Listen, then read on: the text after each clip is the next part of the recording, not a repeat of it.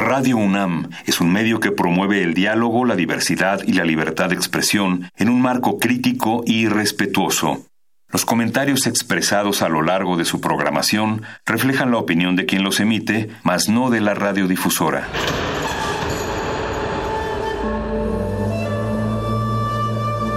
Un templo para la apreciación del ser mediante el sonido. Mediante el sonido para nosotros. El sol sale durante la noche. Nuestros gritos llevan la mesura del silencio. Y el descontento está lleno de baile y risas. A todo, incluso a nosotros, nos resistimos. La universidad Ustedes y nosotros somos Resistencia modulada.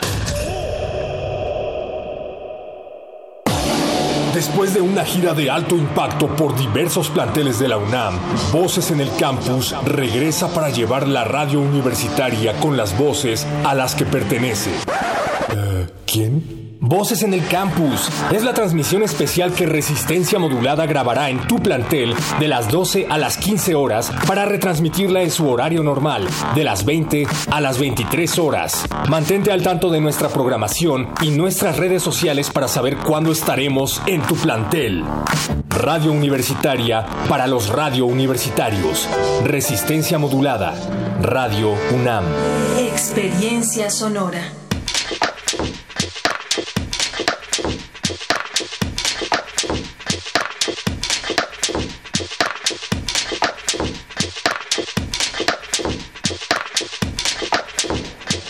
Estamos al aire aquí en la Escuela Nacional Preparatoria número 4. Esto es Voces en el Campus, traído para todos ustedes por parte de Resistencia Modulada, por parte de Radio UNAM y de la Dirección General de Atención a la Comunidad. Gracias a todos ellos es posible que esta tarde estemos aquí. Mónica, Luis, Bere, ¿cómo están chicos? Alberto Candiani, ¿cómo estás, Master? Es un gusto estar aquí. Hola amigos. Hola Bere, hola Moni. Contentísimo de esta segunda temporada de Voces en el Campus. Ya nos extrañábamos afuera de Radio UNAM. Además, qué mejor que comenzar en la Escuela Nacional Preparatoria Vidal Castañeda y Nájera. Hay una banda pues bastante notable afuera de esta cabina. Alrededor de, 500 estudiantes. Están haciendo la peña señal. No se nota, no se nota que hay alumnos aquí afuera de la cabina. No se escuchan. ¿Se escucha? Venga. Ahí está la Ahí comunidad. está la banda, así es. Uf, qué bien se siente estirar las piernas, salir un poco a airearse, salir de la cabina. En esta cabina itinerante de resistencia modulada y la de GACO, pues vamos a tener un buen programa el día de hoy, un programa que se va a transmitir al rato como es, como es costumbre en el horario habitual de resistencia modulada a partir de las 8 de la noche, así es que estén atentos para poder escucharse, escucharse a ustedes y a sus compañeros también. Así es, además, Bere, vamos a tener baile, regalos, sorpresas. Tenemos aquí eh, unos souvenirs cortesía de Radio UNAM, así es que vayan afilando esos cerebros porque las mentes más audaces de esta Escuela Nacional Preparatoria número 4 tendrán acceso a material clasificado por parte de Radio Inédito. UNAM y de Resistencia Modulada. Así es amigos, estén pendientes, tenemos unos regalitos, estén pendientes de las, de las dinámicas. Desde luego, agréguenos en sus redes sociales, en Facebook estamos como Resistencia Modulada, también pueden seguirnos en Twitter como arroba Rmodulada, Instagram Rmodu- Rmodulada y YouTube también estamos por allá. Así es. Pues bueno, estamos ya empezando. Luis, te Estamos con media empezando, palabra en la boca. empe- estamos empezando el programa y también están empezando las clases prácticamente y eso se siente porque las últimas sesiones de Voces en el Campus llegábamos al final del semestre y podíamos oler el miedo que transpiran los estudiantes Los por, extraordinarios. por los extraordinarios, por los poder salir, la venganza de los profesores que te avientan al vacío del extraordinario y ahora no, ahora se respira la vida, se respira las ganas de triunfar, las ganas de no deber ninguna materia y esperemos que esas ganas continúen hasta el final del año. Hoja en blanco, tabula rasa, todos con sus mochilas, todos Nuevecitas. también, sí, todos con sus útiles nuevos. Muy bonitos. Prepárense también que tendremos complacencias. En algún momento, si quieren ustedes transmitir algún mensaje a esa persona Si especial. quieren mandar saludos o quieren declarársele a esa persona y les da pena, este es el lugar y este es el momento para hacerlo.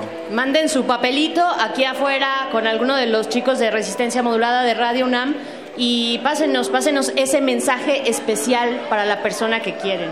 Se aceptan saludos, se aceptan eh, también Recetas que- de cocina. Recetas de cocina, que nos diga su profe menos favorito, su profe que ya les está sacando canas verdes a pesar de que está Y también el profe que más adoran, ¿por qué no? Sí, ¿por qué, ¿por qué esa actitud, amigos? Va empezando el año. Caray. Oigan, ¿dónde caray, estamos? ¿Dónde está ubicada la preparatoria número 4? Para aquellos que anden perdidos en el mapa, Muy bien, la Prepa 4 está aquí en Avenida Observatorio, a unos cuantos metros de periférico. Pasando periférico muy cerca de Tacubaya, vaya, vaya, Tacubaya, si no conoce mejor ni vaya. Pero mejor si vengan porque estamos Sí, aquí en Resistencia. Modulada o no vengan porque eh, vamos a transmitir al rato ya grabados. Entonces todas las dinámicas que van a ocurrir ahorita a través de nuestras redes sociales y demás se están dando en este momento que son, bueno, son las 12 en mediodía, las 12 con 6 minutos. Vamos a retransmitir al rato, Estaremos- ahora a las 8 de la noche. Exactamente, a las 8 de la noche estaremos transmitiendo en el 96.1 de frecuencia modulada Radio UNAM. Así que ya lo sabes, si quieres escucharte tu- el mensaje que hayas enviado hoy o tu participación en este Voces en el Campus, la podrás escuchar esta noche a las 8 de la noche. Vamos con algo de música para arrancar este Voces en el Campus. Esto es de Full Create, A Storm on a Summer Day. Yeah. Escuchas Resistencia Modulada. Voces en el campus. Resistencia modulada. It's been five years, I still love everything about you. But all our trust in us is no more fear. Although I haven't really been the perfect partner, your mind, your heart, and honesty is how I breathe. And when I follow you, it feels like home. And in these ways, I'm humble. Can we pack our bags and run away to the mountain high, just you and me?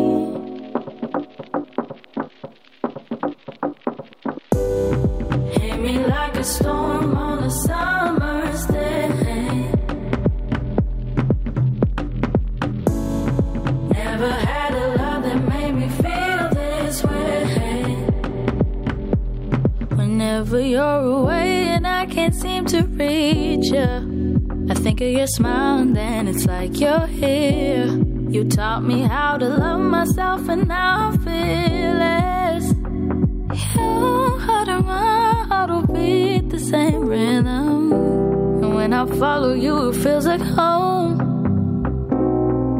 And in these ways, I'm humble. Can we pack our bags and run away to the mountain high, just you and me?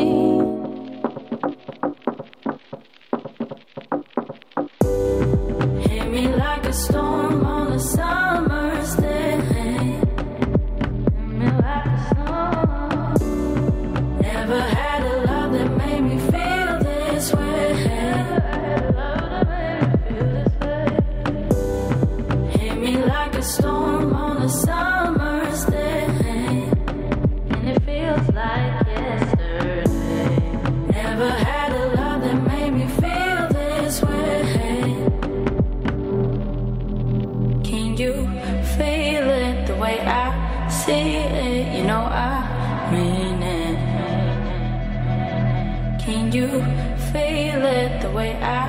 see it? You know I mean it.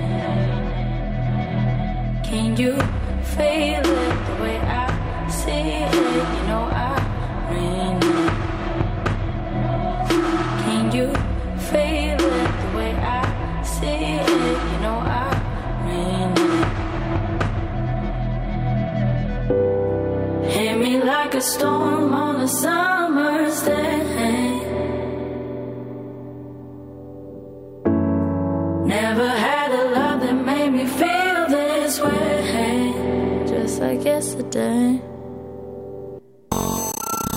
Todos resistimos. la rebeldía indomable de miles. No nos va a detener, no va a haber paso atrás.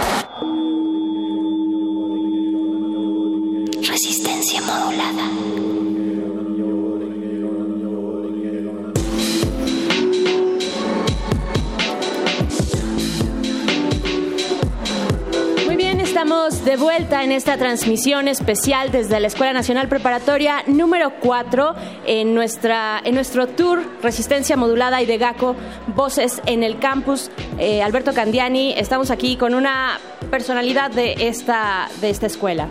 Berenice, no podía ser de otra manera que Voces en el Campus de, inicio en esta, es- en esta preparatoria número 4 y le damos la bienvenida y agradecemos que nos dé la bienvenida al director, el maestro Eduardo Delgadillo. ¿Cómo está, maestro? Buenas, Buenas tardes. tardes, muy bien. Gracias por estar acá. Eh, ahí Ahí está la porra, ¿eh? Venga. Muy bien. Ese, ese apoyo se siente, maestro Eduardo Delgadillo, director de la Escuela Nacional Preparatoria número 4, eh, profesor también eh, en la materia de biología, biólogo de formación. Bueno, ¿qué decir de este plantel? ¿Qué decir de la historia, no? Larga historia que tiene este plantel. Eh, y también, bueno, coméntenos, coméntenos un poco, ¿no? De, de esa parte. Bueno, primero que nada, eh, agradecer a Radio UNAM, agradecer al programa Resistencia Modulada, al proyecto Voces en el Campus, agradecer a la Dirección General de, de Atención a la Comunidad y a la Dirección de Comunicación Social de la UNAM. Bueno, están ustedes en el plantel 4 Vidal Castañeda y Nájera, plantel formador de rectores. Los ¿Cómo? últimos dos rectores que han salido de, de- bueno, que te- hemos tenido en la Universidad Nacional Autónoma de México han sido egresados de estas aulas. Entonces, por ahí hay algunos candidatos a, a rectoría también que, que han salido de estas aulas, entonces estamos muy orgullosos de ellos y pues es a nuestra probable- comunidad les decimos que eh, a lo mejor alguno de ellos puede llegar también a ser rector de la universidad o presidente de la república, ¿por qué no? Venga, es probable que aquí esté el próximo, bueno, no el próximo, pero dentro de unos años, un futuro rector de la Universidad Nacional Autónoma de México. Qué, qué orgullo, maestro Delgadillo, que tengan egresados de, de ese nivel. ¿Qué más nos puede platicar de- dentro de este plantel en cuanto a las actividades o laboratorios, actividades académicas y actividades culturales? ¿Qué nos puede presumir? Pues mire, este tenemos en estos momentos laboratorios más o menos recientes, se llaman laboratorios de ciencia en el bachillerato para los colegios de biología, química y física, donde se están llevando a cabo actividades prácticas innovadoras, donde se utilizan las tecnologías eh, de, la comunicación y eh, nuestre- nuestro auditorio es un auditorio para 600 personas más o menos. Tenemos muchas actividades culturales en ellos. Tenemos un gimnasio que, donde tenemos actividades de básquetbol básicamente, voleibol. Tenemos una alberca que es una de las mejores albercas de, de la, de la Escuela Nacional Preparatoria. Y bueno, es una comunidad pequeña. Nosotros tenemos 5.336 alumnos, de los cuales son 2.566 hombres y 2.770 mujeres. Esto quiere decir que hay más mujeres que hombres en el plantel. Estos son atendidos por 235 maestros y 215 trabajadores administrativos. Es una comunidad pequeña, pero es una comunidad muy participativa, es una comunidad donde tenemos valores y talentos en el deporte, en las artes, eh, acabamos de ganar una presea justamente 2018 en excelencia académica. Entonces, este, nuestra comunidad está representada y tiene todas las potencialidades. Por supuesto, además se siente, se siente esta comunidad pequeña que es, se siente también como eh, arropado un espacio, se siente esta cercanía, ¿no? Se siente esta comunicación también entre los chicos, eh, los profesores. Y, bueno, yo quiero preguntarle, eh, profesor Eduardo Delgadillo, mm, sobre todo hacia las actividades orientadas a la ciencia, eh, dado que usted y, y, eh, su formación en, en biología, maestro en ciencias, en fin, eh, quisiera orientar un poquito por ahí, pues cuáles son las actividades, cuáles son las competencias en temas científicos que tiene esta escuela preparatoria número 4. Bueno, estamos estrenando nuevos programas de estudio. Se acaba de modificar el, lo- el plan de estudio y programas de estudio.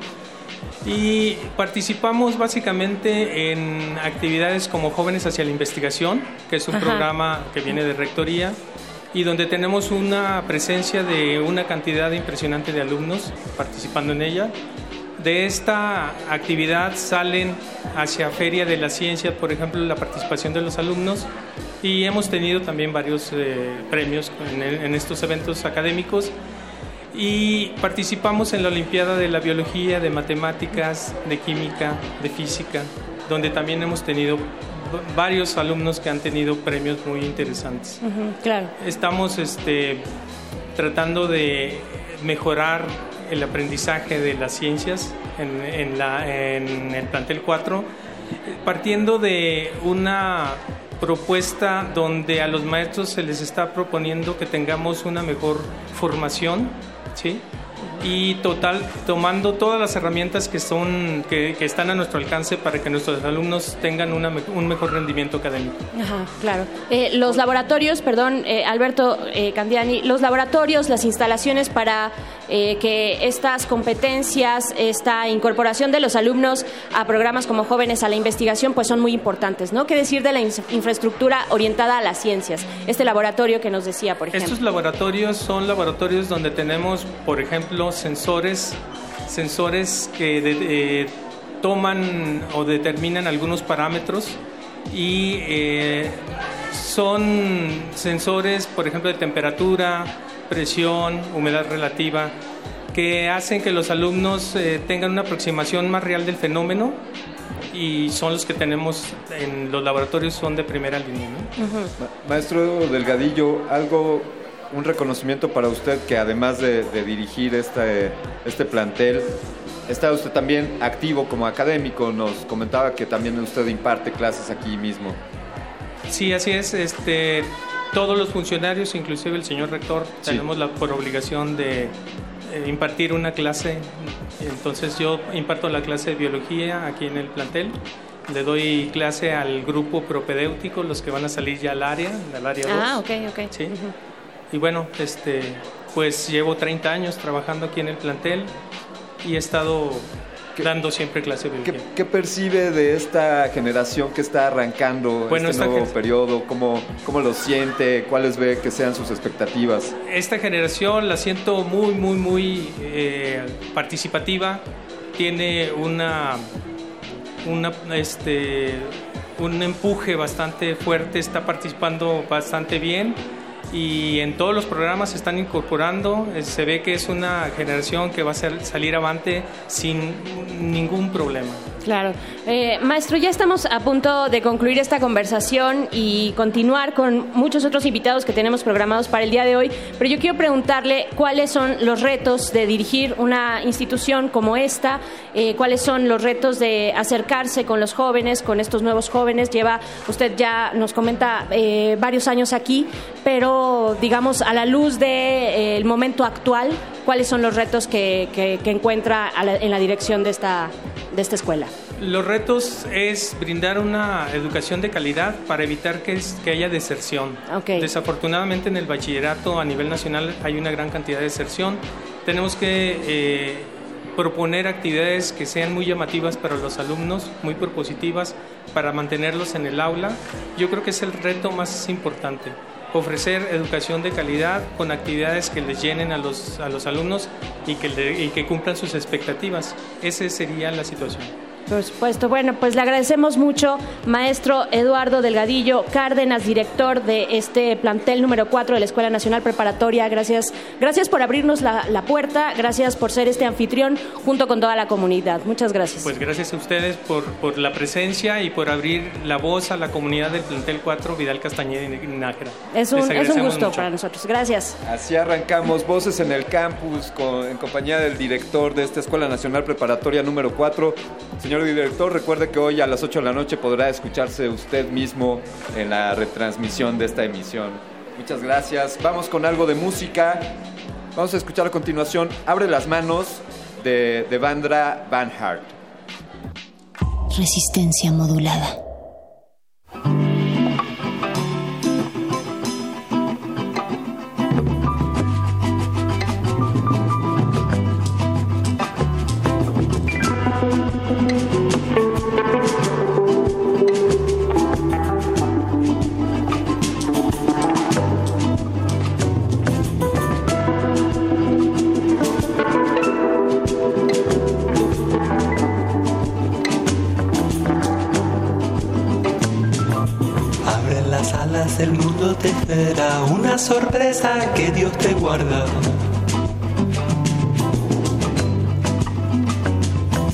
Abre las manos, el cielo te guarda un regalito que es solo para ti.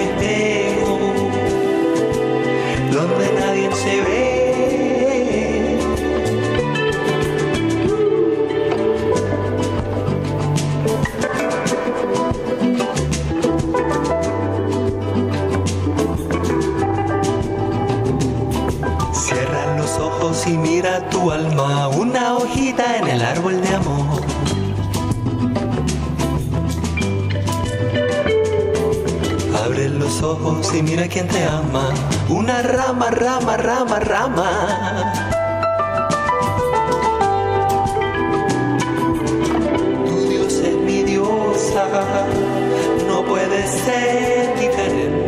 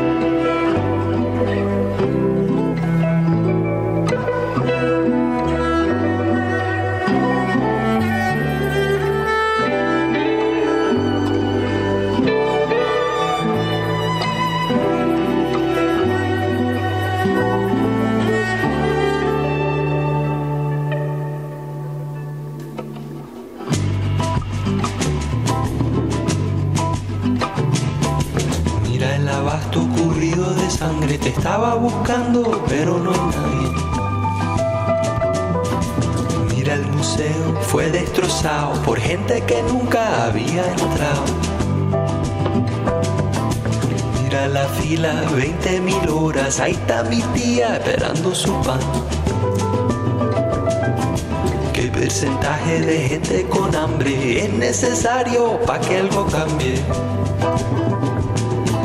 Ayer mi vecina fue secuestrada, quería contarte, pero eso no es nada. Abre las manos, el mundo te espera, un regalito que es solo para ti. Es solo para ti, es solo para ti, es solo para ti. Resistencia modulada. Modulada. Modulada. Modulada.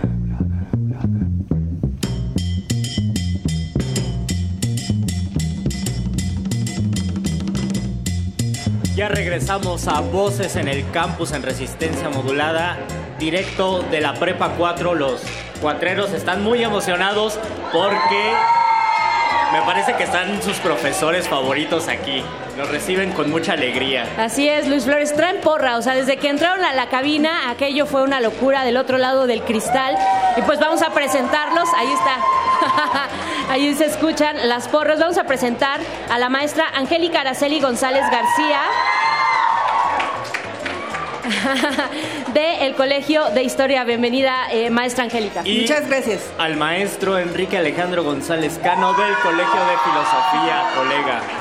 Muchas gracias. Traen porra, ahí está, era verdad. Pues para hablar, hablar de la historia de este plantel que tanto quieren, que tanta cercanía se siente y del proyecto, tienen un proyecto de investigación que se basa precisamente en esto, maestro. ¿O Es- quién? Que, ¿Sí? Sí, ¿Maestro? bueno, este, sí, iniciamos un programa, un proyecto de investigación, eh, tratando de buscar aquellos elementos que pudieran dar una consistencia, una historia del, del plantel 4, de la preparatoria 4. Entonces, lo que hicimos fue ir organizando también alumnos, formamos grupos de investigación con los mismos chicos, eh, nos capacitamos, nos formamos y ya después nos dimos a la tarea de ir a investigar en hemerotecas, en acervos este, institucionales, revisar las gacetas tanto de la, de la UNAM como de la Nacional Preparatoria, que fueron hallazgos muy interesantes que, que obtuvimos, ¿no? Y los suplementos, ¿no? Entonces, en realidad ha sido un trabajo que hemos estado realizando desde hace ya más de un año Más de un año. y está Ajá. dando ya sus frutos. ¿no? Ok, maestra, pues ¿en qué consisten estos hallazgos? Perdón, bueno, antes quisiera hacer una pausa porque quiero que nos digan, que nos compartan de qué está, eh, cuál es la asignatura en la que dan clases, maestra. Bueno, este, mi nombre es Angélica González, como ya me- bien me habían presentado. Yo imparto la asignatura de Historia de México y Historia Universal y la optativa de Revolución Mexicana. Y como bien dice el maestro, es un proyecto porque la historia de la Prepa 4 como tal no está este, formalmente publicada. Hay varios este, esfuerzos este, en revistas, en, libros, eh, pero eh, de manera general de la Escuela Nacional Preparatoria, que ya es una institución que tiene más de 150 años, pero la historia del plantel 4 como tal eh, nos dimos a la tarea por las inquietudes de los chicos, este apego institucional, eh, de identidad de mi escuelita, que, cuál es la historia de mi escuelita, desde el logotipo, que este, el logotipo que tenemos eh, está este, Tacubaya, un cantarito que representa eh, la toponimia, que quiere decir Atlacuixguayan, que no pudieron pronunciar los españoles y por eso se dice Tacubaya. Pero el término correcto es Atlacuixguayan, lugar donde se recoge o donde abunda el agua. Y el otro, pues gran lugar este, que representa el Observatorio Astronómico Nacional, que este, ahorita están ocupados por las canchas. Ahí, ahí estuvo un edificio de la época porfiriata hermosísimo. Entonces había mucho, mucha curiosidad, muchas cosas y el maestro que es de filosofía y yo que soy historiadora nos hemos dado a la tarea de ir este, construyendo poco a poco esta historia. ¿Desde qué tiempo está la Prepa 4? ¿Cuál es el origen? ¿Y hay algún personaje famoso que haya salido de estas instalaciones? Bueno, Maestra, personajes. Personajes muchos. Ya nos decía el director que, Sí. ahori- que dos rectores, los dos, Dos rectores ya salieron. Ajá. Y bueno, la historia este, inicia en 1953, ¿no? 53. en la calle de Hidalgo, 120. El local, hemos tratado de buscar imágenes de cómo era el, el espacio, pero en el temblor del 57 salió dañado y otros tuvieron que desplazarse hacia lo que es ahora el Museo de, de San. Carlos, al puente de Alvarado. ¿no? Allí estuvo hasta el 64. Ya del 64 se viene aquí al 60. Se viene aquí, ¿no? En el 64 se viene aquí a, a Tacubaya, a Avenida Observatorio 120, ¿no? Este, y bueno, la idea, porque creo que lo padre, a ver, mi nombre es Enrique Alejandro González Cano, del Colegio de Filosofía. La idea también no es solo hacer como una suma de datos, sino qué concepciones había sobre la educación. Entonces, lo interesante de la Prepa 4, del plantel 4, uno, que sale por decreto presidencial, o sea, sale un decreto presidencial, igual que en estas búsquedas que hemos estado haciendo en las hemerotecas, es buscar el periódico también en donde apareció la nota. Pero la concepción que se tiene es de una escuela modelo, de una escuela no solo en los planes de estudio, en la organización, sino en la construcción misma. Ah. Por eso este plantel tiene esa construcción y no otra. O sea, no es azaroso que tengamos esta forma. Ahora hay edificios de recién construcción, pero esta forma que tiene de L, el mural que tenemos, que es también, ya ahorita hablará la maestra Angélica de nuestro mural, eh, tiene toda una visión y una forma, digamos, un tanto experimental, en donde se busca una educación novedosa, propositiva, arriesgada. Entonces, o sea, más que ahorita el dato, ¿no? De Claro, que llegamos sí, aquí, sí, sí, es esta concepción y este terreno. Y bueno, entre eh, broma y serio, estamos en lo alto. O sea, por eso estamos en lo más alto de toda la ciudad, no estamos en el observatorio de la Ciudad de México. Qué, qué- qué padres, qué padres referentes, referencias de la identidad de este plantel. Eh, maestra Angélica, pues háblenos de este mural precisamente que se encuentra en la entrada, en la fachada, y que es tan representativo del plantel número 4. Bien, retomando este, lo que decía el maestro, la arquitectura es funcionalista, porque el arquitecto José Villagrán. Y el mural eh, anduvo de gira itinerante en la exposición de Bruselas, el- que fue la primera exposición después de la Segunda Guerra Mundial. Y eh, se, se decide que se venga a decorar, a adornar aquí el nuevo plantel que se inauguraba en 1964 por el presidente Adolfo López Mateos. El mural es un ícono, está catalogado por el INBA. este, habla de la era atómica, de, eh, se con- convergen eh, tanto lo pasado prehispánico como lo colonial y emerge un personaje con rasgos mestizos que este, enarbola el pensamiento de la nueva ciencia, el progreso de la era atómica. Qué interesante. Y los alrededores decían que llegaron aquí en 1964. ¿Qué tanto ha cambiado el paisaje y esto cómo eh, se relaciona con los alumnos en la manera de transportarse y de llegar aquí? Bien, eh, bueno, in- inseguridad creo que lo, lo vivimos en cualquier este, lugar, pero ellos vienen del, del metro Tacubaya, van caminando y, este, y se ha propuesto por la dirección tener un sendero seguro y Claro. todas las medidas que, que sean necesarias, pero cuando me dices de los alrededores cómo ha cambiado, pues déjame decirte que esta es toda una cuadra que viene desde la época colonial, porque aquí eran los terrenos de cultivo de la casa del arzobispado, arzobispado que tenemos a un lado, que también ahí estuvo este, pernoctando algunas veces este, la Güera Rodríguez, ahí estuvo Iturbide, Santana, fue casa de descanso de personajes muy distinguidos, y que es toda una cuadra que se ha vuelto a unir como vecinos en la fraternidad cultural y la identidad. Tenemos al Museo de Geofísica a espaldas, o sea, caminando 50 pasos llegas al Museo de Geofísica. Tenemos la Mapoteca Orozco Iberra, que es la mapoteca este, que resguarda eh, los mapas más importantes de Latinoamérica. Y eh, tenemos el, Servicio Meteorológico Nacional, donde se toma la temperatura que, que vamos a conocer cada día. Entonces, eh, es una cuadra llena de riqueza cultural para los chicos. Y yo quiero terminar este, diciendo, yo sé que es poco el tiempo, este, pero aquí el trabajo que se ha realizado es por y, y de los chicos. Los Claro. chicos son lo más valioso que tiene esta preparatoria. Sin duda, sin duda y se renueva y cambia y vemos el apoyo y el cariño que les tienen sus alumnos, ¿no? Ya lo escuchamos, escuchamos esa porra y, y qué importante, qué importante voltear a ver alrededor de un barrio que tiene tanta historia y tanta identidad y que nos explica en muchos casos. Estamos a punto de despedirnos, pero profesor, Nada más un comentario rapidísimo, final. rapidísimo, nuestra puerta. Ajá. La puerta de metal en el 68. 68 tiene sus balazos. Porque también Es una este, puerta histórica. Claro, es desde aquí nuestra puerta viendo, histórica, sí. es nuestra puerta Fue histórica rafagueada. y este recibimos nuestros balazos. Entonces tiene mucha historia este plantel, historia. ¿eh? mucha Completamente. historia. Pues muchísimas gracias. por aceptarnos en su plantel en la prepa número 4, maestro Enrique González Cano y maestra Angélica González García. Muchas gracias. Sí, Sí, nada más por último, eh, se va a dar una plática en la Feria de Minería. Nos, da- nos dieron también un espacio para dar a conocer los avances de esta investigación.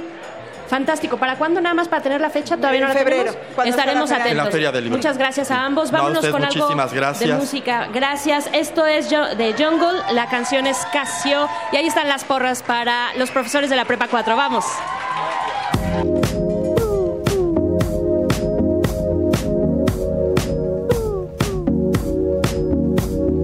Casio, playing on my heart just like a Casio, it apart so you can let it go.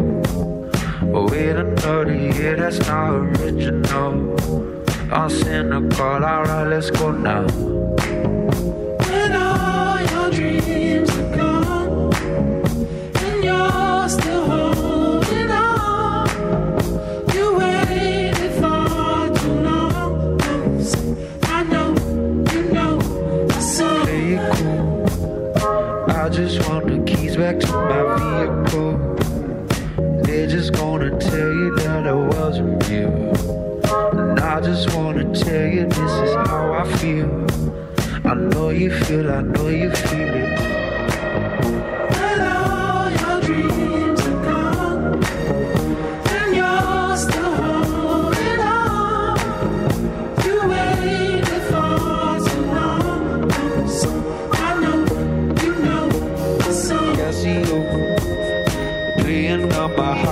Like a Casio. Breaking it apart so you can let it go. We another year, that's not original. Cynical, let's go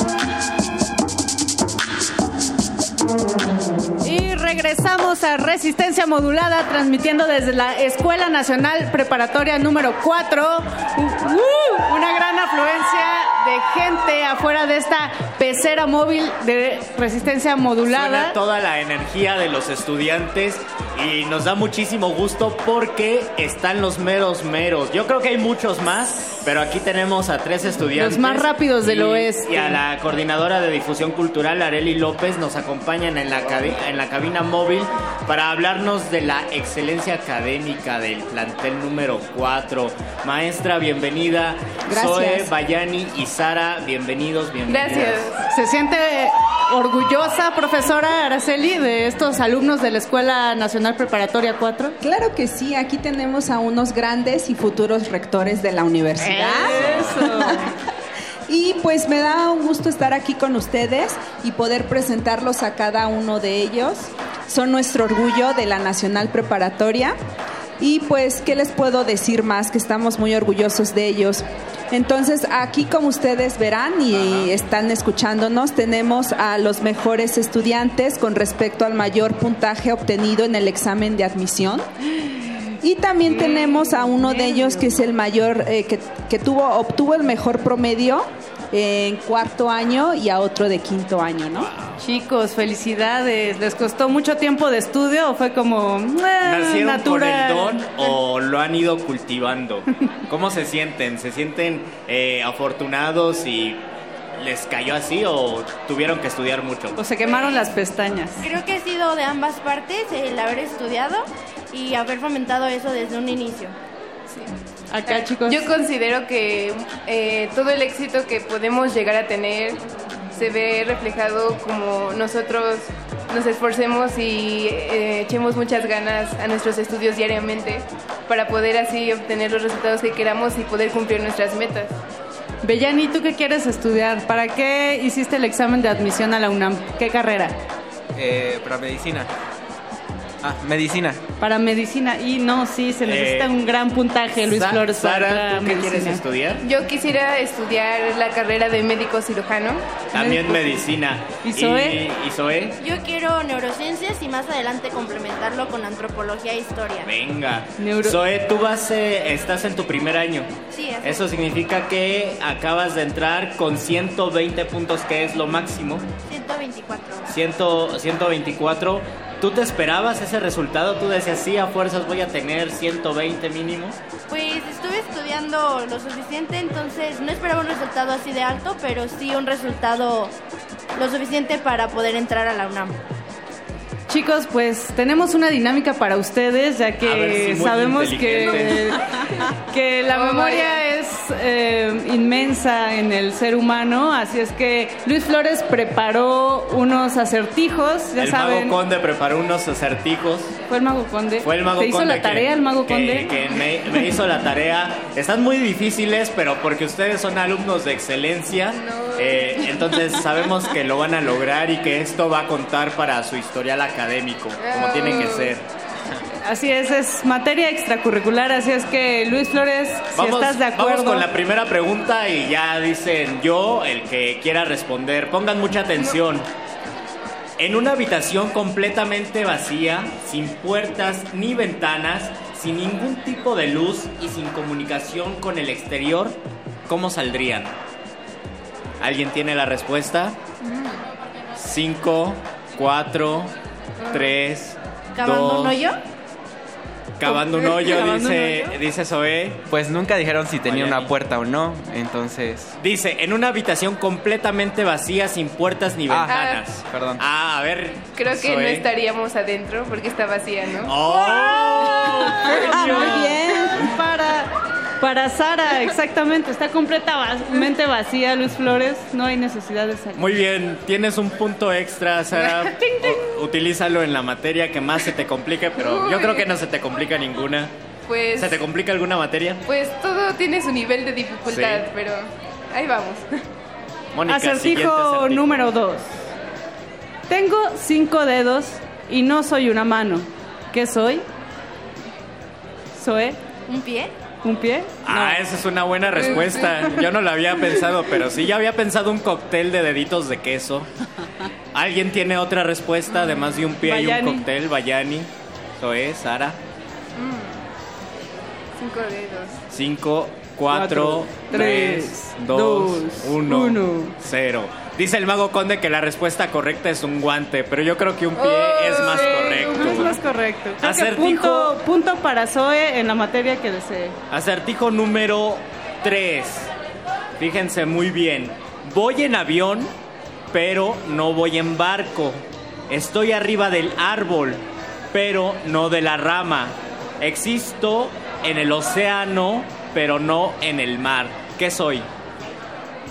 Va en avión, pero no en barco. Está en el árbol. A ver. ¿El aire? No. Pero... Cinco. Es una Cuatro. pregunta relacionada con el español. 5, Tres. 4. Va en árbol. La... ¿Cuál? Creo, ¿no? La- No, va en árbol, O sea, es pero no, va en árbol y va en avión, pero no va en rama. Ni tampoco va en barco. Está en el océano, pero no está en el mar. Creo que por allá afuera saben. Allá tienen una respuesta afuera. Ah, A llegó ver. de repente una invitada especial. Adelante, ¿alguien ¿Cómo te llamas? A Bretón. Ah, yo soy Bretón, ¿qué onda, banda? Este, yo digo que es un acento. Perfecto, Bretón vino a salvar a otra alumna de la prepa 4. Eso es orgullo. Punto extra en la materia de educación física. Lógica, con la maestra Juliana. Ok. Piden, piden que. Muy que están anunciando que se inscriban con la maestra Juliana. Recuerden que también tenemos peticiones y todo, el- todo lo que tienen que expresar, este es el momento de expresarlo. ¿Tenemos otro acertijo, Mónica? Luis Flores, se nos acabó el tiempo. Se nos pero, acabó el tiempo, pero todos embargo- tienen su punto extra. Como dice la gracias. canción, todo tiene su final, pero ustedes tienen un punto extra, chicos. muchas- Muchas gracias por acompañarnos en Gracias. esta cabina Gracias. móvil de resistencia Maestra Areli, modulada. Zoé, Sara, Bayani, muchísimas gracias por estar aquí en Voces en el Campus. Y pues gracias por ser un gran ejemplo para todos nosotros, incluyendo Vamos a, escuchar, a todo el equipo de Vamos a resistencia escuchar una rolita. Vamos a escuchar Chicano Batman de Freedom is Free. Esto es Voces en el Campus. Hola, soy Carlos Arevalo. Yo soy Gabriel Villa. Les habla Bardo Martínez y somos Chicano Batman, aquí representando desde Los Ángeles. Estás escuchando Resistencia Modulada.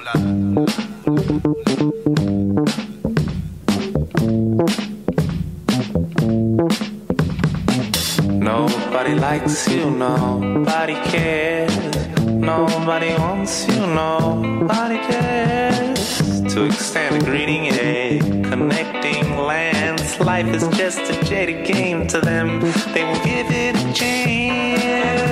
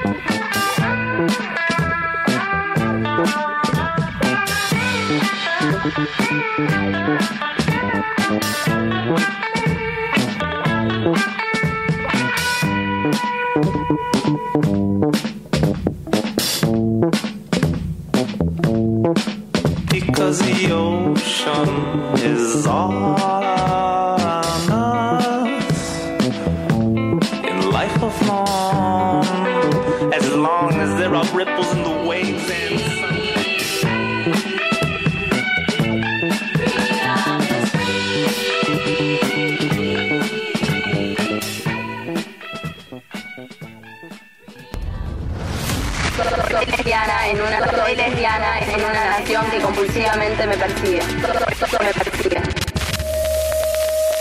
Resistencia modulada.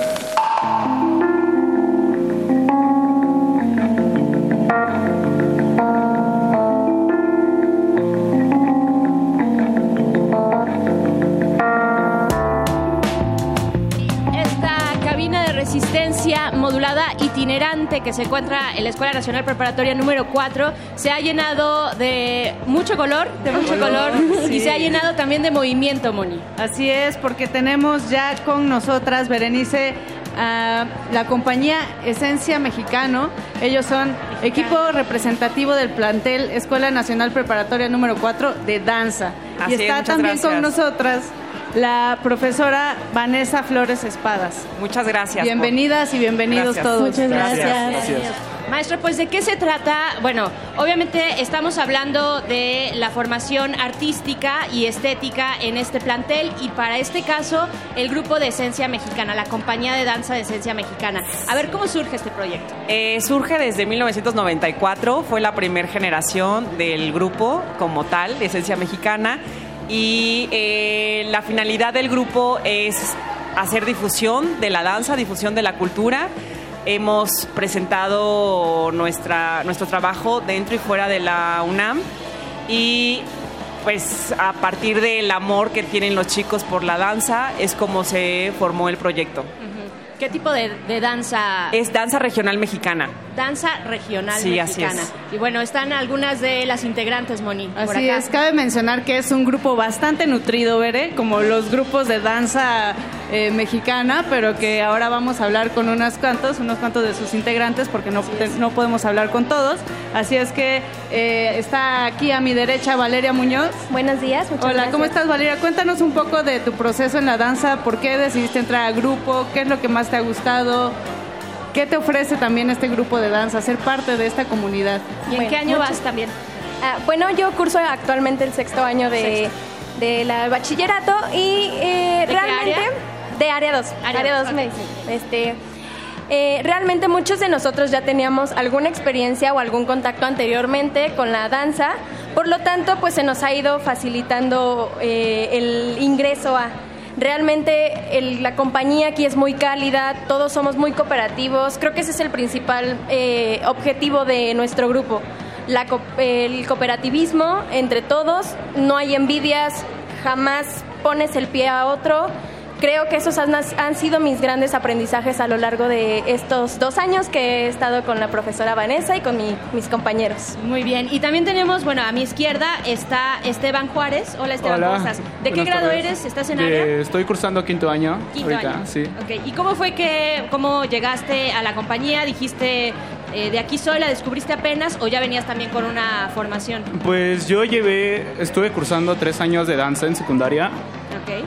Y luego luego me enteré que aquí había pues un grupo representativo. Que vamos a entrar, vamos a ver qué tal está esto. Y fue bastante diferente a lo que yo tenía. Antes no se tomaba tan en serio como aquí y pues antes tenían Pues era muy competitivo como era el asunto por allá. Y una vez llegas aquí es totalmente diferente todo porque pues todos te reciben con los brazos abiertos. Si tienes alguna duda con cualquier cosa, siempre vas a tener ellos para apoyarte. Ay, qué padre. También está Daniela Mendoza. Daniela, acércate, Daniela, acércate Sí, al gracias. micro. Pues cuéntanos, bueno, ¿de qué año eres y cómo llegaste acá? ¿Qué te da este grupo? ¿Qué te da la danza? Eh, ya nos dicen, bueno, hay, eh, o sea, es rigurosa, es una disciplina artística que tiene un rigor importante y además una representación cultural todavía más fuerte, ¿no? Sí, bueno, yo estoy cursando quinto año de bachillerato y lo que me ha dado este grupo es muchísima confianza en mí, mucha, mucho compañerismo con todos este, mis compañeros. Este, me ha dado más amor hacia lo que yo hago, que es bailar, y me ha enseñado, este, pues, bueno, es que yo soy muy penosa y este es el baile me ayuda muchísimo a confiar en mí, a tranquilizarme mucho. Todo esto me relaja muchísimo y me encanta. Claro. Carla Juárez. Hola, buenas está tardes. aquí a mi derecha. Algo bien bonito es que lo que mencionas, Bere, ¿no? O sea, es danza mexicana, danza folclórica. ¿Por qué elegir esta danza en vez de danza contemporánea, en vez de ballet o algún otro tipo de danza? Bueno, eh, personalmente creo que la, la danza regional mexicana nos influye mucho como todos los bailes antepasados. Este, los trajes típicos me gustan muchísimo, entonces creo que es el folclore de nuestro México y al bailarlo es otra cosa maravillosa que, bueno, todos los bailes son excelentes, cualquier danza, pero la regional te sientes que representas México. Eso está bien padre, reforzar la identidad que de repente se está difuminando de muchas formas, Bere. Y chicas, tenemos aquí un suavecito y ecológico regalo para ustedes. que va a ser acreedora quien sea eh, capaz de responder a la siguiente dinámica. Vamos a poner una canción y ustedes tienen que decirnos de quién es esta canción o de qué lugar es. ¿Ok? ¿Están listas? Bueno, vamos, vamos a escuchar. Esta es una pequeña dinámica. Son algunas canciones y quien le atine, vamos a decir a dos, son cuatro, a dos de cuatro se va a llevar un regalo. ¿Vale? Vamos a escuchar. Aquí viene la primera en las bocinas de la Escuela Nacional Preparatoria número 4.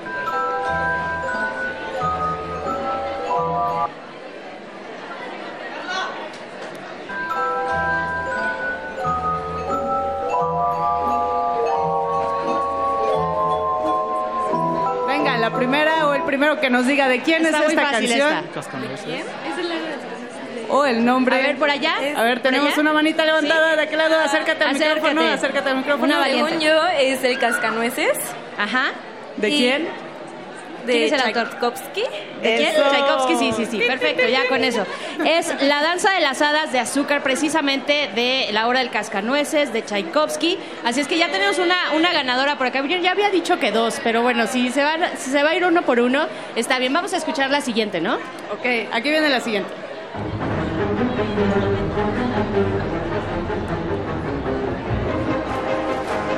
Atentas. Nos la pone complicada nuestro productor Eduardo Luis.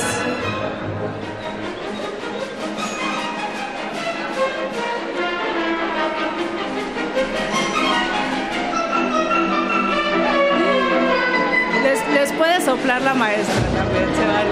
O le pueden soplar a la maestra también. Creo que nadie puede Creo que, creo que esta no tuvo mucho éxito. Vamos a pasar con la siguiente. Lo que escuchamos fue de Prokofiev, la muerte de Teobaldo. Estaba Estaba difícil, la verdad. difícil. Sí. Estaba muy difícil. O sea, ¿qué les pasa? Vamos con la siguiente, ¿no?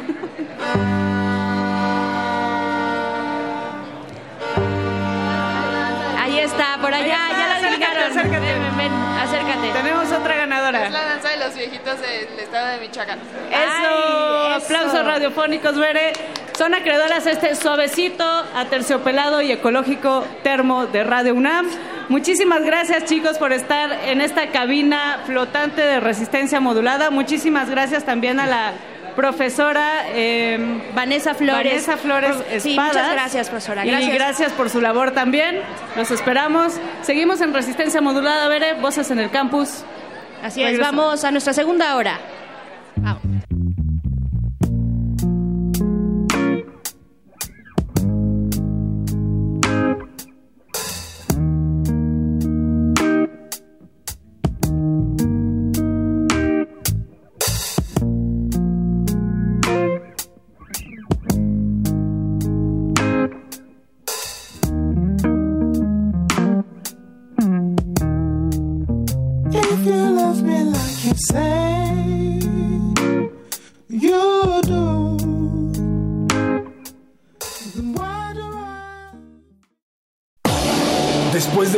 de alto impacto por diversos planteles de la UNAM, Voces en el Campus regresa para llevar la radio universitaria con las voces a las que pertenece.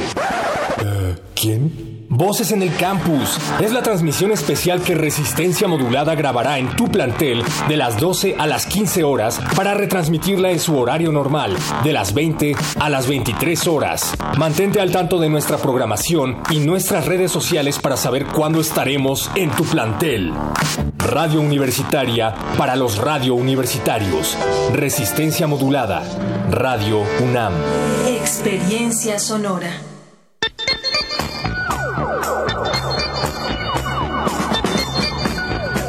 Regresamos a Voces en el campus de Resistencia Modulada.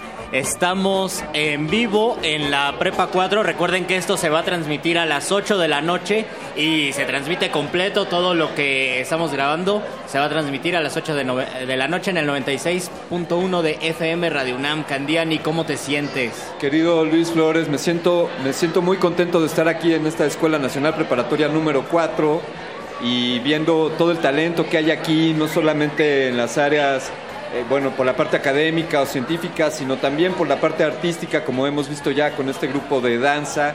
Y desde luego también el deporte es una parte fundamental para la formación integral del, del ser humano. Porque cuerpo sano en mente sana. Eh, Eso es lo que, eso es lo que decían los antiguos. Y aquí, y aquí al parecer también hay alumnos de excelencia deportiva y por eso estamos en la cabina con el profesor Julio Javier Hernández Ramírez, bienvenido, y Francisco Gracias. Javier Escalona Zelowski. Sí, Wesolowski. Eh, eh, Julio Javier es de fútbol, es. Así profesor es. de fútbol, y Francisco Javier es de básquetbol, bienvenidos. Y también tenemos Gracias. la presencia de Ana Sofía y María Fernanda, que son alumnas de básquetbol. Maestro Julio Javier, ¿qué significa dar clases de fútbol aquí en el plantel 4? La verdad es una gran alegría, una gran felicidad, armonía, estar conviviendo con alumnos de esta edad, 15, 16, 17, 18 años, que realmente reflejan un ímpetu de querer complementar el aspecto deportivo con el aspecto académico, que es objetivo realmente. Ah, eh, profesor Escalona, ¿cuál es el cuál es el programa de entrenamiento de básquetbol aquí en la Prepa 4? ¿Con qué frecuencia entrenan? ¿Quiénes están convocados? ¿Cómo funciona?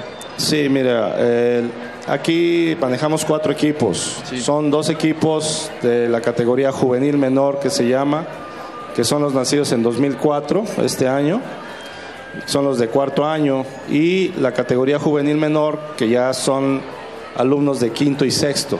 Sí. Entonces se hace una convocatoria a principio de año, se- se- hay una semana de, de bienvenida aquí en la, en la preparatoria y llegan todos los de, que vienen de secundaria y los van pasando a las diferentes áreas de los deportes y ahí ya cada niño ya ve para dónde va o, o cuál es su, su gusto para que va, que- qué deporte va a practicar. Entonces, ahí se hace una preselección y, y de ahí se hace una selección que compite en los Juegos Universitarios en este 2019-2020. ¿Y cómo nos ha ido? ¿Cómo le ha ido al Pues, pues 4? este, yo llegué aquí en el 2014. eh, en estos años eh, el, el básquetbol ha tenido dos medallas de bronce, una medalla de plata, que fueron precisamente eh, este, las, Los compañeros que las están aquí. compañeras que están aquí. El año pasado jugamos la final de- del Interprepas y una medalla de oro que la ganaron los compañeros 2002 hace dos años.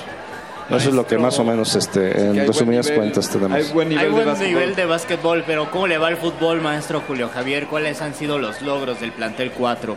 Mira, en los últimos cinco años hemos tenido eh, buenos resultados en fútbol rápido.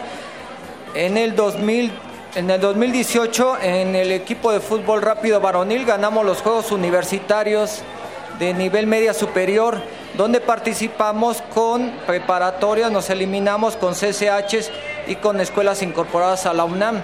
Este año 2019 en varonil quedamos en tercer lugar. También en el caso del fútbol femenil hemos podido, en fútbol rápido, hemos ganado también los Juegos Universitarios en el año 2015. Realmente en este deporte hemos tenido un buen desempeño. ¿Quién es, quién es el, ¿Cuál es el otro plantel con el que siempre eh, se enfrentan o el más complicado de enfrentar? Mire, en este caso, por ejemplo, normalmente los equipos más competitivos son los que tienen cancha de fútbol rápido, porque es deporte, es un deporte diferente fútbol soccer y fútbol rápido. En este caso nos encontramos con la Prepa 9 o la Prepa 3, la Prepa 1, que son realmente equipos muy competitivos. Prepa 9, Prepa 3 y Prepa 1, si nos están escuchando, pues aquí estamos en la Prepa 4 y pues le tenemos que ir a la Prepa 4 porque ya estamos Le- aquí. Le vamos a la prepa 4, Luis, y le mandamos el reto a las otras prepas que aquí, el fútbol rápido, aquí, aquí los esperamos. Yo le quiero preguntar a Ana, a Ana Sofía, eh, ¿cuál, es, ¿cuál ha sido el partido donde te has sentido más presionada? Así, uno que recuerdes mucho. Ah, pues yo considero la final porque pues Que, que ¿Entre quién y quién era esa final? fue entre la, contra la Prepa 5 y pues la verdad había mucha presión y se llenó mucho, entonces eso te... ¿Había porras de Ajá, ambas prepas? Ajá, entonces sí, te ponías nerviosa. ¿Y, y qué pasó? ¿Quién ganó? Perdimos. Venga, pero, Pero- pero ganó el deporte. Sí. Pero jugaron con el corazón. Eso. María, María Fernanda, ¿por qué elegiste el básquetbol? Ah, porque el básquetbol siempre lo he jugado desde muy pequeña y me apasiona mucho. Entonces, como que quise seguir jugando y pues venir a competir aquí a la prepa para ver cómo es- estaba los juegos y cosas así. Entonces, me gusta mucho también el básquet. eh, mis amigas también venían aquí y pues cuando llegué conocí a varias personas y nunca me imaginé que Ajá. me toparía con unas personas que ya conocía aquí en la prepa. María Fernanda, ¿dirías que, que el practicar esta disciplina del básquetbol es un complemento a tu formación aquí en la prepa o, o has bajado en tus calificaciones por andar entrenando? Ah, no, Eso. este, pues voy bien en calificaciones, no llevo mal promedio y sí va formándome tanto como persona como deportista. La verdad es que, pues como ya había mencionado, me gusta mucho el deporte y más el básquetbol, entonces eh, es una experiencia nueva la que estoy viviendo y pues esperemos que este año nos vaya mejor que el otro. Venga, la revancha. Sí. Eso. Ana Sofía y María Fernanda, ¿ustedes son del último año? No, en quinto año. Ah, están a la mitad. Eh, Ana Sofía, ¿tú cómo te sientes como deportista y como estudiante de la preparatoria? ¿Piensas dejarlo todo para continuar con el deporte? ¿Lo ves como un hobby? ¿Quieres continuar eh, jugando básquetbol cuando entres a la universidad? Eh, sí he pensado seguir jugando básquetbol en la universidad, pero también lo considero más como un hobby Ah, muy bien. que a dedicarme. Maestro, te- Maestro tengo- Flores. Maestro Flores, es, es, mi, es mi turno de la palabra. Yo tengo también una pregunta para el maestro Julio Javier Hernández Ramírez. ¿Cómo, justamente cómo se complementa el deporte, el fútbol, que es una disciplina deportiva pues tan difundida, tan común? Eh, aquí en la Prepa 4, ¿cuántos alumnos hay? ¿De verdad eh, tienen pasión? ¿Usted ve que tengan... em, que tengan esa fibra para seguir o solamente es un complemento deportivo? Mira, se buscan los dos elementos, que sea un complemento a su vida académica, es importante, ¿no? Que realmente ellos lo puedan lograr eh, ser personas de salud y también buenos profesionistas, pero igual nosotros atacamos un elemento importante, una buena preparación, ¿no? Primero, el primer elemento que nosotros hacemos, yo les hago eh, evaluaciones funcionales o lo que se le llama pruebas de campo para detectar sus cualidades tanto físicas y como técnicas. De ahí nosotros vamos desarrollando sus capacidades en base a, mesociclos o programas de entrenamiento y nosotros los vamos formando para realmente llegar al periodo competitivo donde realmente los alumnos ya están bien preparados para poder competir, porque el solo hecho de competir no es nada más una pelotita y golpear, sino realmente es todo un proceso, todo un desarrollo para que ellos lleguen en buenas condiciones físicas y un elemento importante en buenas condiciones también de salud. Ma- maestro Hernández, eh, ¿cuánto, ¿cuántas horas entrena, entrenan en promedio los integrantes de los equipos que, que están con usted? Ok, es que yo soy Javier Escalona. Perdón, perdón, Este, sí, Escalona. sí, bueno, más o menos el- un entrenamiento dura entre una hora y media y dos horas cada, cada categoría. Entonces, son cuatro categorías, o sea, son cuatro equipos a los que hay que atender, ¿sí? Y a veces entrenamos en canchas o a veces entrenamos aquí en el gimnasio. Pero más o menos un promedio de entrenamientos es- dura unas dos horas, un tanto bien. Porque a veces pues los muchachos tienen su carga académica, sus tareas o, o tienen clases. ¿Qué Entonces- le recomendaría a alguno de estos muchachos que tuviesen la convicción de, de entregarle su vida al deporte, a este básquetbol? ¿Qué, qué consejos les daría? Bueno, este, hay quienes tienen eh, talento, no son muchos, pero pueden tener talento para seguir, seguir en la, en la fase de, la carrera allá en CEU, este, pero ya representando a la UNAM, a los Pumas. Entonces ya cuando tú representas a la universidad en un equipo representativo, pues ya son otras cosas, ¿no? O sea, ahí es un filtro, ahí están los mejores de la UNAM, los cuales representan en cualquier disciplina, hay más de 40 disciplinas en la UNAM.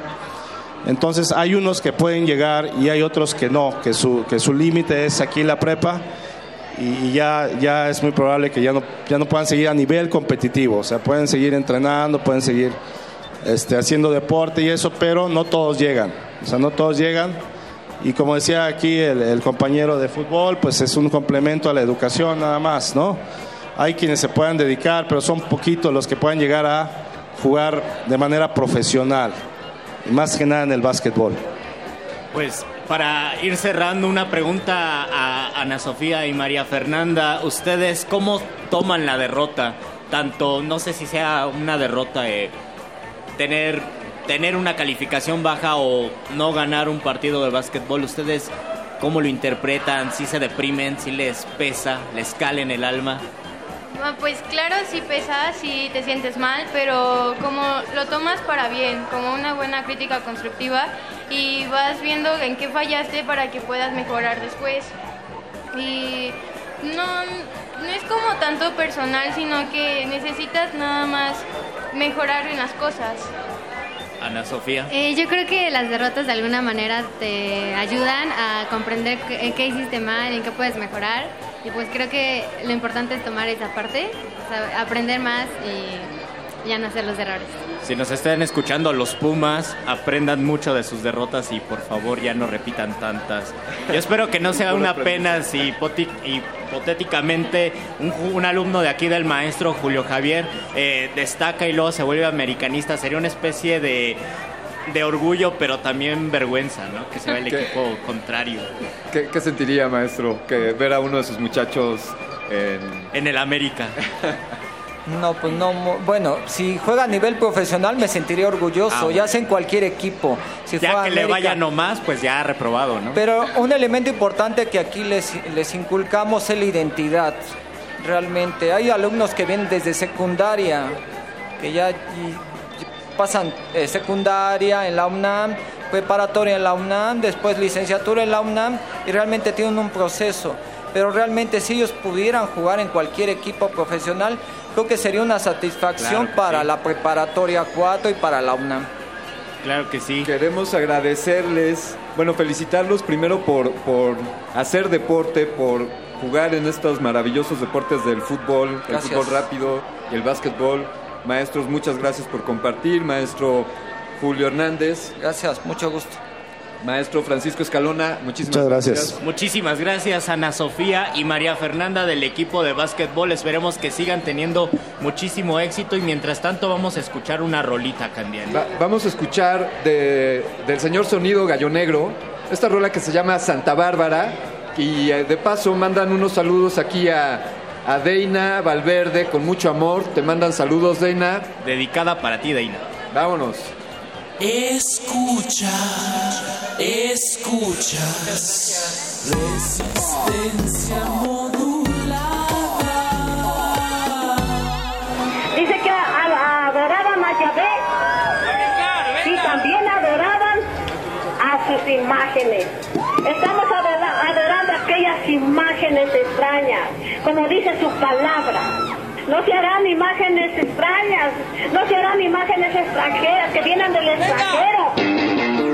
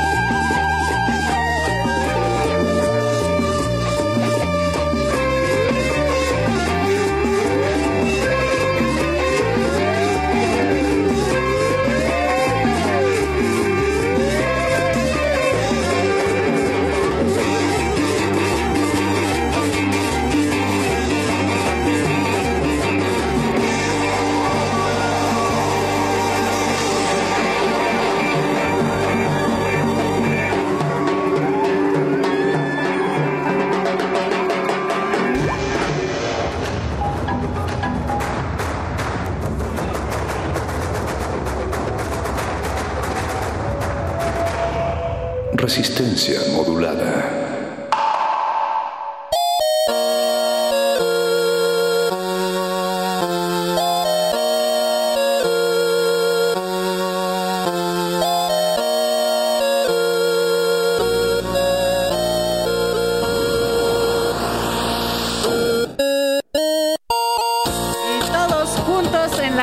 Nacional Preparatoria número 4. Esto es Resistencia Modulada, Voces en el Campus. Agréguenos en Twitter, arroba R modulada. Estamos posteando todas las fotos que estamos sacando. También estamos en Facebook como Resistencia Modulada. Berenice Camacho. Y ya están aquí, eh, pues, alumnos que practican con el cuerpo, pero también con la mente. Porque una disciplina es bastante compleja, ¿cierto? Hay, hay que decir, cierto, Moni, Moni Sorrosa, hay que decir que esa musiquita introductoria fue, por supuesto, responsabilidad de los alumnos de la prepa número 4, fue una petición, así es que no nos hacemos responsables en absoluto de eh, si alguien se pone a bailar en los pasillos de, Si esta escuela. Eh, pues vamos a presentarlos porque seguimos hablando de los deportes, de los deportes que se realizan en este plantel. Está con nosotros eh, el profesor Edgar Colín Hernández, profesor de judo de esta, de esta escuela. Bienvenido, Edgar. ¿Qué tal? Buenos días, buenas tardes, ya. Este, sí, pues estamos aquí eh, para platicar un poquito de lo que es el judo, un arte marcial japonesa que pues ya es un deporte olímpico desde hace 50 años, justamente acaba de ser el aniversario. Apenitas, De los 50, 50 años. años. Como el metro. Como el metro. Exactamente, Sí. como Ajá. deporte olímpico. Y también está Dulce Osuna, la voy a presentar a ella porque también es, eh, bueno, es alumna y tomas también la disciplina de judo, ¿no? Sí, yo hago judo desde hace tres años, inicié en la preparatoria, actualmente estoy en la licenciatura. Ah, estás en la licenciatura. ¿En qué, licencia en qué facultad? Estoy en Derecho. En Derecho, ok, muy bien. ¿Y para qué, dice, bueno, para qué rama del Derecho vas? Me gusta ¿De el una vez? fiscal. Derecho Fiscal, Sí. ok, buena con los números. Moni. También está el profesor José Flores Guerra, es profesor de química de aquí de la Escuela Preparatoria número 4. Buenas tardes, profesor. Muchas gracias, muy buenas tardes. Gracias por estar aquí con nosotros. Les agradecemos. Al contrario, profesor, gracias. Y también tenemos a Uriel Estrada, que él es alumno de esgrima. Sí, este, yo practico esgrima y pues estoy aquí en la prepa. Chicos, pues cuéntenos un poco cómo se han involucrado en estas disciplinas que son, pues digamos, no es el común denominador, ¿no? De repente pensamos en deportes y pensamos siempre en fútbol, básquetbol, pero judo y esgrima son más especializadas. ¿Por qué se interesaron en estas disciplinas? Uriel. Bueno, este, yo empecé porque yo practicaba antes pentatlón moderno. Y en pentatlón son cinco disciplinas, es equitación, natación, esgrima, tiro y carrera. Y esgrima siempre fue mi top. Y llegaba momentos de que... ¿Pero por alguna razón en específico? No sé, desde la primera clase que tomé, me llenó. No, no tomé un arma hasta después de dos meses, pero desde los desplazamientos fue una disciplina que me llenó. Dije, de aquí soy. O sea, ¿te sentiste completo? Sí, totalmente. Como Sweeney Todd con sus navajas, el barbero Sweeney Todd, tú con... ¿Cómo se llama? Eh, ¿Cuál es el nombre? Son tres armas, Ajá. espada, floreta y sable. Yo soy espadista. Espadista. Sí. Ok, muy bien. ¿Y qué fue lo que te gustó? ¿Qué fue lo que dijiste? Soy de aquí, soy de esgrima, porque además hay que decir que en las escuelas eh, preparatorias eh, el esgrima es, es una disciplina importante, ¿no? Tiene presencia en varias preparatorias Sí. de, de la UNAM. ¿no? ¿Qué fue lo que te gustó? Pues más que nada, yo llegué y empecé a ver combates. Ajá. Y vi a un compañero que, que admiro mucho, que, con el que yo me inicié, y lo vi tirar y dije, wow. Y este fue lo que más me gustó a mí, ver el combate. Ajá, pero hay concentración, hay equilibrio, hay obviamente fuerza dirigida, hay muchos elementos que se juntan para tener una buena postura, en fin, ¿no? Es una disciplina interesante. Puedes tener el mejor físico del mundo, puedes estar perfectamente físicamente, pero si no tienes cabeza, nunca, nunca vas a... Por algo dicen que ganar. las artes marciales son precisamente artes, ¿no? Porque es como todo un conjunto de, eh, digamos, de características, Dulce. En tu caso, ¿qué te llevó al judo y qué es lo que más te gusta de, esta, de este deporte? Yo un día entré a una clase de prueba porque no hacían exhibiciones, entonces me había recomendado una amiga que fuera. Cuando fui, vi a uno de mis compañeros que se llama Brandon, de la forma en que tiró, era realmente un arte, me gustó bastante porque era una proyección muy limpia y créanme que eso me cautivó 100%. Desde que lo vi, me animé a entrenarlo. Y desde ahí me, me gustó porque aparte judo se divide en dos tipos de combates, que es tachiwasa, pelea de pie, y neguasa, que es pelea en piso. A mí me gusta mucho tachiwasa, pero también hacemos neguasa. Y me gustan las formas, las técnicas y el equilibrio que se tiene que hacer para derribar, pero tú no tienes que caer. Y si caes, tienes que hacerlo de una manera elegante. Se ve muy elegante el deporte. Claro. Y en México tenemos también un trabajo importante ya a nivel olímpico en el, en el judo, ¿no? Eh, Profesor eh, José Flores, bueno, usted es del Departamento de Química, ¿cómo, cómo se involucra también en, en toda esta cuestión de los deportes? Eh, Eso es que es una manera también de, de una eh, preparación académica de los muchachos, a pesar de que sea deportes, porque gracias a ellos también se disciplinan en las materias curriculares, en las materias experimentales o en las materias estéticas. Y sobre todo ellos dos, ambos que son ganadores de dos concursos interpreparatorianos, cada uno en su disciplina, Wow. también eso los lleva a un éxito académico porque La la disciplina. Del cuerpo también es la disciplina de la mente. Teniendo disciplina en cuerpo y mente, pues obviamente también tienen éxito académico. Todo va de la mano. Todo va para una como la, la preparatoria, que es una formación integral, una formación universal en las ciencias, en las humanidades y en las, en las artes y en esto que son son los deportes. Sin los deportes, pues nos faltaría algo. Así es. Tenemos todas las disciplinas. Además, en la UNAM, como bien mencionaste, Bere, es bien importante pues fortalecer esta, estas, de- estas acciones deportivas que crean también equipo, crean la forma de trabajar en conjunto y nos dan muchísimo más cosas que no se ven, ¿no? Que van más allá de, de los torneos, que van más allá de, de nada más estar en competencia y que significan unir, estar en tranquilidad, en paz, cuerpo y mente. Y Bere, tenemos pues como en resistencia modulada todo es posible, hemos creado una dinámica entre judo y esgrima y quien sea vencedor de este combate va a ser acreedor a una A una bella mochila. Así es. Una bella terza mochila que es cortesía de Radio UNAM. Así es que la dinámica es la siguiente. La dinámica se llama Convénceme. Ustedes dos, tanto Uriel como Dulce, tienen que convencer a sus compañeros que están allá afuera, que algunos todavía siguen por acá, algunos están atentos, otros por ahí en los pasillos, pero eh, ustedes tienen que convencerlos de su disciplina, de sumarse a su disciplina, disciplina deportiva. ¿Por qué, ¿Por qué tendría uno que acercarse al judo? ¿Por qué al esgrima? Y vamos a empezar, vamos a empezar de este lado. A ver, Uriel. Uriel. ¿Por qué tendríamos, háblale directo al micro y dinos por qué tendríamos que, convéncenos, eh, por qué tendríamos que sumarnos al esgrima? Bueno, este, como muchos empiezan y les llama la atención, muchos son fans de Star Wars. Fan- y de Piratas fans del de Caribe. Star Wars. O sea, principalmente lo que más te, te va a acercar. Ajá. Y pues, este, digamos, quieres combatir con alguien sin lastimarlo, entre comillas, Ajá. pues métete esgrima.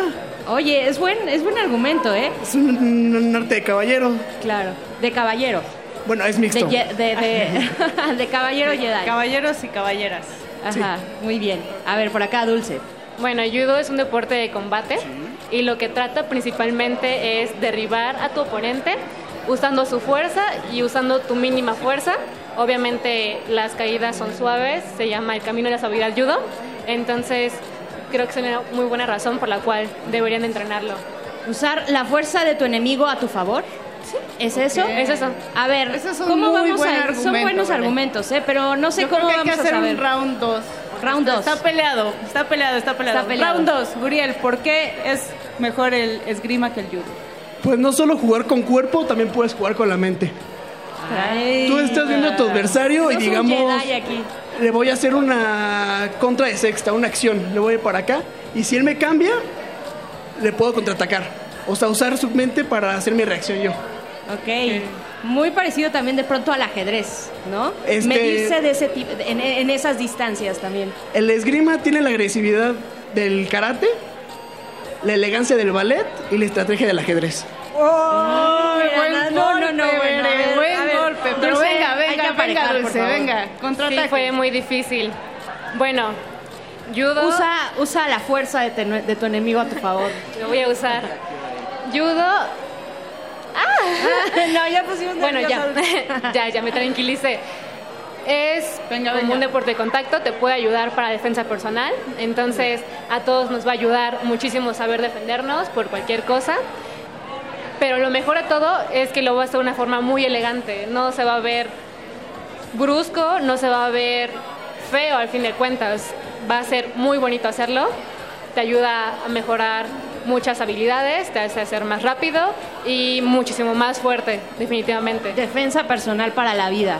Venga, venga, a ver, está difícil. ¿Qué te parece si es el público de fuera de cabina A ver, chicos, decide el ganador? Júntense, por Vamos favor. a hacer Hay que decir que Uriel trae su porra. Por acá ya se acercaron sus amigos, creo. Vamos a hacer un grito de la Escuela Nacional Preparatoria por judo. Ay, Venga.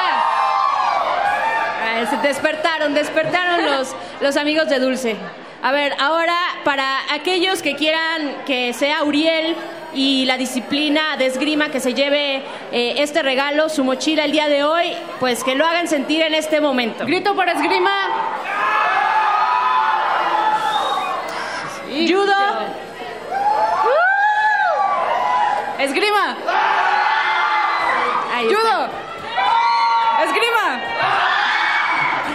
Creo que, creo que tenemos un ganador. Creo que Empate. dicen, dicen por acá empate. Eh, por supuesto que, que- que es un empate en la vida, pero tenemos eh, mochilas limitadas, así es que si están todos de acuerdo sería esgrima quien se lleva su mochila. ¿Está Me bien? están diciendo aquí el referee eh, llamado mente maestra de resistencia modulada que hay un empate. ¿verdad? Hay un empate Hay un empate. Los dos se llevan una mochila cortesía de Radio UNAM. Un aplauso, chicos. Muchas gracias. Muchas gracias. Gracias a ustedes, profesor. Hay que invitar también a los alumnos, alumnas que se sumen, ¿no? Claro, este, eh, pues estamos abiertos martes, jueves y viernes, 12 a 2 de la tarde, para que vengan a practicar judo. Como ya dijo Dulce, eh, es el camino de la suavidad, un arte marcial japonesa que, aparte de resistencia física, eh, nos va a formar valores también, porque es un, es un arte marcial que está, va muy de la mano de los valores o eh, disciplina japonesa.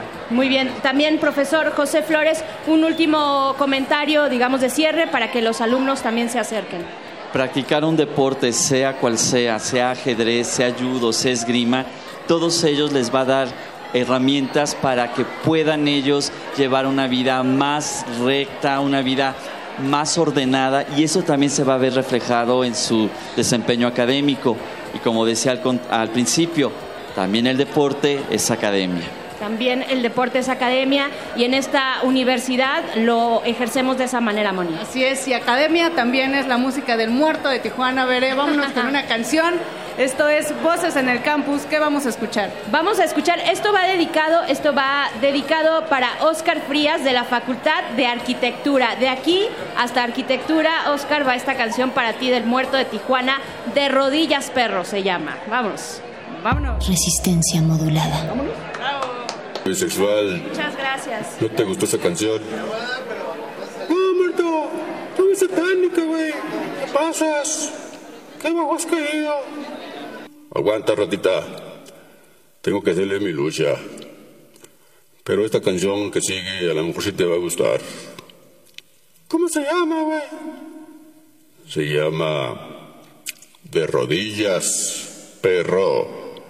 Y se la dedico a mi ex, pinche negro que me cambió por un enano.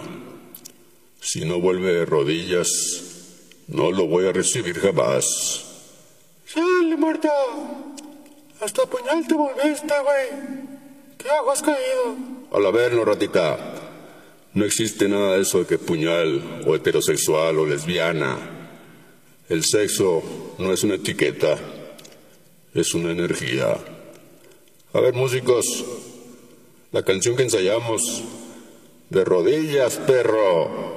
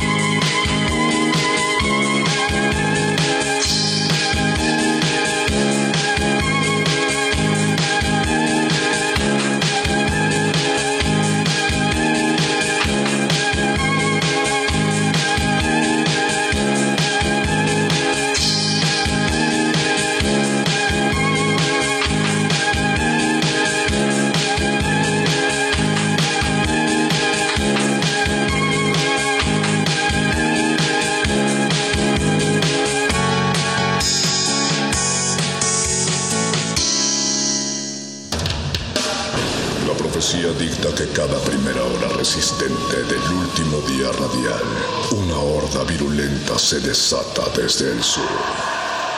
Cuando el momento llegue, tendrá solo dos opciones, ensordecer o gritar. Metálisis. El núcleo más duro de la radio. Viernes, 20 horas, por resistencia modulada, 96.1 de FM. Radio UNAM. Experiencia sonora.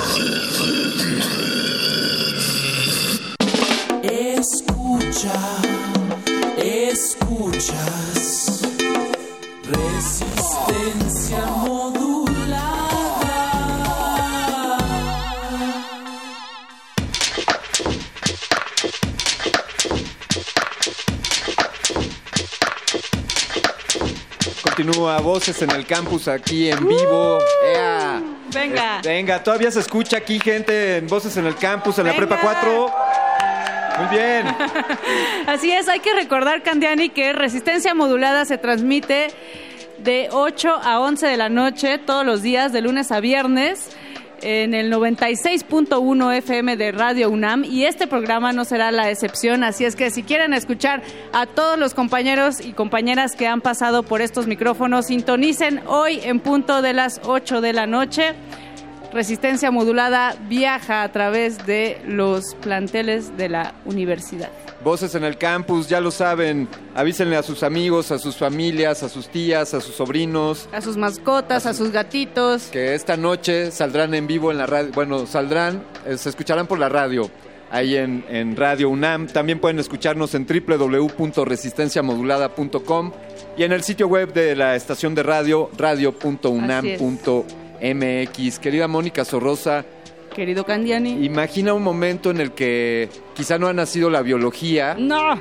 Y bueno, eh, no, no ha nacido como ciencia porque Ah, ah, la ya- biología... ya me estaba sí, sí. espantando. Y entonces imagina ese momento en el que hay que hacer un, eh, un levantamiento, hay que describir un organismo, un animal o la parte de, eh, interna del cuerpo humano, por ejemplo, Qué viaje. sin fotografía. Entonces, pues el dibujo sería la forma de hacerlo, ¿no? Pero, ¿podemos combinar la biología con el dibujo? Querida Mónica Sorrosa, he de decirte que aquí en la Escuela Nacional no, no lo Preparatoria creo, no lo creo. combinamos dibujo, modelado y dibujo biológico en una sola jefatura. ¿Estamos hablando de la transdisciplina acaso? Es una disciplina artística que se pone al servicio de la ciencia y para hablarnos de ello, querida Mónica Sorrosa, invitamos a tu tocaya, a, a la licenciada Mónica Villanueva Vilchis. Muchas gracias, Mónica, ¿cómo estás? Bienvenida. No, pues muchas gracias a ustedes. Y primero que nada, pues me gustaría darles las gracias por este gran evento de difusión eh, que están realizando, ¿no? Voces en el campus, en conjunto con Radio UNAM y con la Escuela Nacional Preparatoria. Eh, Bien, y eh, bueno, a través de específicamente con los cuatreros, ¿no? El campus eh, plantel número 4 Vidal Castañeda y Nájera. Y bueno, cuando el profesor Eduardo me comentó de este proyecto, a mí me pareció sumamente importante. Eh, porque para nosotros, y me refiero a la Escuela Nacional Preparatoria, estamos muy interesados en vincular todas las disciplinas que llevan los chicos eh, y que ellos sepan cómo aplicarlo a su vida cotidiana. Entonces, bien, pues el tema propuesto fue dibujo biológico y empezaré esta historia, como se empiezan Pues, todas las con el Big historias. Bang. Venga. Sí, exacto. Desde el inicio. Como dicen los chicos, ¿no? Acompáñame a ver esta triste historia, porque eh, normalmente los chicos cuando llegan eh, las primeras semanas a sus clases de dibujo, sí, tristísimo, y sacamos el violín, porque llegan con la idea de que pues es bien recurrente escuchar para nosotros los maestros comentarios como, ay maestra, yo soy pésimo dibujando, o de plano el dibujo nació totalmente negado para mí. Y pues realmente para nosotros es una preocupación entre que nos da un poco de simpatía porque pues los chicos llegan con una verdadera cara de preocupación, pero también a nosotros nos preocupa que ellos tengan esta sensación. ¿Por qué? Porque nosotros lo que queremos transmitirle, y me refiero al Colegio de Dibujo y Modelado, es que pues el dibujar realmente nosotros lo hacemos desde chiquitos y lo hacemos con una sensación de alegría y de gusto. Y a veces si nosotros observamos a un chiquito que está que tiene enfrente, por ejemplo, una zanahoria, se pone a dibujar con eso, ¿no? O con una crayola y realmente no le preocupa si le va a quedar bien o mal ese dibujo o sobre qué lo va a hacer. Incluso a veces lo dibujan, dibujan cosas sobre paredes o sobre el piso, sobre lo que sea. Entonces, en ese momento, pues los niños no se la están pasando mal. Actualmente, esta actividad y esta sensación eh, se presenta en nuestra vida cotidiana. Por ejemplo, yo a veces veo las fotos de mis alumnos cuando van a la playa en las vacaciones y veo que de pronto se echan unos corazones así enormes sobre la arena. O bien, por ejemplo, eh, el alumno que me dijo que estaba negado para el dibujo, de pronto un día de lluvia, cuando se está empañando la ventana, veo que está dibujando una carita feliz. Entonces, pues eso es muy eh, gratificante para nosotros porque más allá de cualquier otra cosa, pare- a nosotros nos parece fascinante el ver cómo su cerebro quiere conocer el mundo que los está rodeando. ¿En qué momento se nos cuarta esa creatividad, profesora? Que, que tenemos esa libertad creativa que de repente entramos a algunos, algunos institutos, algunas formas, algunas dinámicas educativas que te dicen solo, solo se pueden hacer las cosas así, de esta manera, y si no, no están bien hechas. Por supuesto, y esa es una excelente pregunta, porque normalmente yo creo que se nos va quitando el gusto a partir de la crítica, ¿no? De que el de junto te dice, dibujas bien feo, la verdad dibujas horrible, y entonces en ese momento ya los alumnos empiezan como a sentir cada vez más intimidados y más penosos. Entonces creo que aquí el chiste es como recobrar el sentido inicial y enseñarles que por qué está dibujando un niño. O sea, finalmente lo está haciendo pues para expresarse. Y hay que recordar que no todo, o sea, que el ser humano está conformado por conocimientos, pero también por emociones y por pensamientos que a veces incluso no los podemos decir verbalmente. Entonces es ahí cuando el alumno, cuando le cae el, eh, como que el 20 en este sentido, de que el dibujo se convierte en un lenguaje fundamental de expresión. Entonces eso es, eh, para nosotros es muy inquietante y muy bonito. ¿Por qué, por qué es tan importante el dibujo y el modelado aquí en la Escuela Nacional Preparatoria 4 al grado tal de que existe una jefatura? Claro, por supuesto. Y no, y además de una jefatura que es una disciplina que es obligatoria para los chicos de cuarto año, es decir, cuando llegan no se les da la oportunidad de elegir si la van a tomar o no, sino que es una, una eh, disciplina que es obligatoria. También me parece una magnífica pregunta porque la Escuela Nacional Preparatoria está preocupada en que nuestros alumnos salgan con una formación integral. Es decir, que ellos no solamente sepan de historia o de matemáticas, sino que ellos también reflexionen acerca de su mundo interno. O sea, ¿qué es lo que están sintiendo o cómo lo están pensando y cómo lo pueden expresar y mostrar a los demás? Menciona algo bien importante, profesora Mónica Villanueva, que es esta, esta posibilidad de expresar las emociones que muchas veces reprimimos porque pensamos que los centros de estudio son únicamente para el desarrollo intelectual y no es así. En la Escuela Nacional Preparatoria 4 nos estamos dando cuenta cuál es la importancia de desarrollar cuestiones corporales, cuestiones emocionales y una educación integral preocupándose por los jóvenes de la, de la UNAM. Claro, porque a a nosotros lo que más nos gusta es tener alumnos que sean inquietos, bueno, no tanto, Sí, sí, que no sean así tan latosos, pero que sí se expresen expresen, es decir, que sean críticos, ¿no? Que analicen las cosas, que no se conformen con algo, sino que siempre tengan esta inquietud por decir su opinión. Entonces en ese momento es cuando el lenguaje del dibujo se convierte en algo fundamental. Entonces, por eso es que existe eh, la asignatura de dibujo 2 en cuarto año de carácter obligatorio. Y eso es padrísimo, porque tiene que ver, o sea, cuando vemos esto, cuando observamos esto, nos damos cuenta que es independiente a los perfiles que puede tener cualquier alumno. Es decir, no importa que te vayas hacia matemáticas o que te vayas hacia deportes o bien hacia el arte, pero siempre el dibujo te va a contribuir en tu vida cotidiana. Pues muchísimas gracias, profesora Mónica Villanueva. Cabe destacar que eh, usted imparte la clase de dibujo biológico, que es conjunción, ¿no? No, no, no. Eh, la asignatura que imparto es dibujo 2. Ah, así dibujo se 2, conoce, ok. Pero nosotros estamos interesados en hacer un- como chispazos con otras asignaturas, biología, Increíble. química, etcétera. Pues muchísimas gracias, profesora Mónica Villanueva. Y Gracias. Creo que algo bien chido es Sí. ese espíritu, espíritu crítico que menciona la, la profesora y que se desarrolla en los campus de la UNAM, Candiani. Definitivamente, y es un gusto ver cómo esta, esta área artística está integrada en sus entrañas en la formación de los preparatorianos que están aquí en esta escuela. Felicidades, Escuela Nacional Preparatoria número 4. Estamos aquí, voces en el campus. Hay vida aquí en la Prepa 4.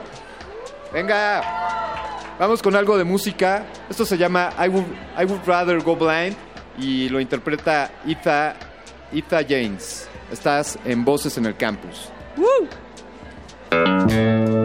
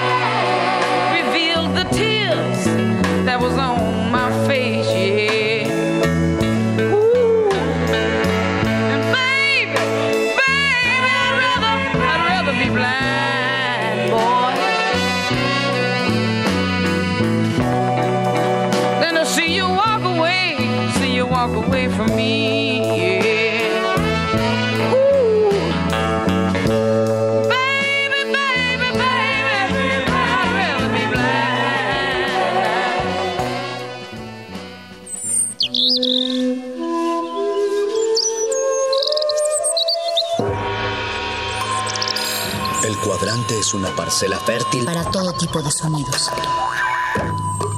La cosecha depende del músico. Y el músico depende del escucha que fertiliza el campo. El ciclo del sonido. Cultivo de hercios. Composta radiofónica para la nueva música. Lunes y jueves, 21 horas.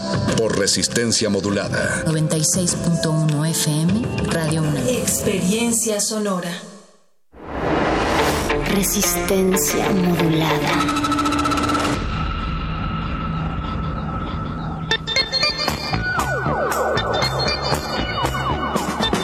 Regresamos a Voces en el Campus, directo de la preparatoria número 4, Vaya Vaya Tacubaya. Hay mucho talento aquí, Berenice. Hay mucho talento, Luis Flores del Mal, y vamos a hacer un giro. Seguimos en las artes, pero ahora de artes plásticas pasamos a las artes escénicas. Tenemos que hacer un giro dramático. Un giro dramático. Esto es un verdadero giro dramático eh, con los cuatreros de teatro de, eh, pues de aquí, los cuatreros, Prepa 4.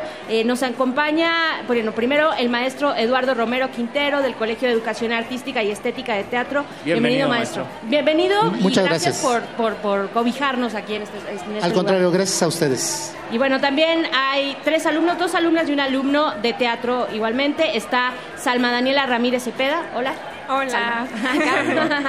Cristian Yael Pineda López. Hola, Cristian. Hola, hola, ¿qué Y tal? Carla Paola López Ruiz, bienvenida. Hola, bienvenida, bienvenido. Maestro, eh, ¿usted imparte un taller de teatro aquí en el plantel o es una asignatura? Es una asignatura, sí, es, una como asignatura. eh, cualquiera de las otras asignaturas, ya tiene carácter obligatorio y desde 1996 tiene créditos, o sea que los alumnos salen eh, acreditando esta materia con un promedio que afecta al promedio general. Entonces, ¿Pero es optativa? No, No. o sea, es Ah. Obligatoria Sí, sí. para. Sí, sí, todo. o sea, tiene carácter obligatorio Ah, y tiene créditos. Si reprueban, pues no pueden salir de la preparatoria. Ajá, ándeles. ¿Cómo no? Y, y bueno, oh, qué, qué padre que sea el teatro, qué padre que sea esta forma de expresar de manera escénica, de manera corporal. Profesor, ¿qué ofrece el teatro a generaciones que están precisamente en este momento, en la prepa, en esta edad? El teatro a esta edad, eh, desde los objetivos del programa, tiene que ver mucho con el desarrollo de la personalidad de los estudiantes. En su confianza, eh, muchos de ellos llegan pues queriendo aprender a hablar en público, eh, dejar el miedo, pues incluso para comunicarse con los maestros, con la familia. Hay quien me dice, pues a mí me gustaría exponer mejor en una clase. Ajá. Y pues esos son los objetivos cuando realmente se traza uno bien el, el programa y con cada uno de los objetivos. Al parecer los alumnos sí logran esa confianza, por lo menos en mi clase, de llegar a pues a tener ya mejor habla frente al público, mejor exposición. Me decía apenas hace dos años una chica que salió, salió de la Nacional Preparatoria, ah, gracias, que nació, salió de la Nacional Preparatoria y está ahorita en medicina. Me dijo que le ayudó mucho teatro ahora en las exposiciones que tiene que hacer frente a maestros ya en medicina. Yo le dije, pues qué bueno, porque ese era el objetivo del, del teatro en la Nacional Preparatoria. Hay quienes de repente, perdón, rapidísimo, este, se conectan ya con la vocación. Sí, Esa es otra ajá, cosa. ajá. Pero lo principal está en que desarrollen su seguridad, su Eh, personalidad. Es decir, que dan, es teoría teatral, eh, leen obras de teatro, también deben actuar, deben in- interpretar una obra. Así es. Ejercicios escénicos. Sí, en realidad eh, el cuarto año es más el juego escénico, el Ajá. juego dramático. Sí, los invitamos a que jueguen.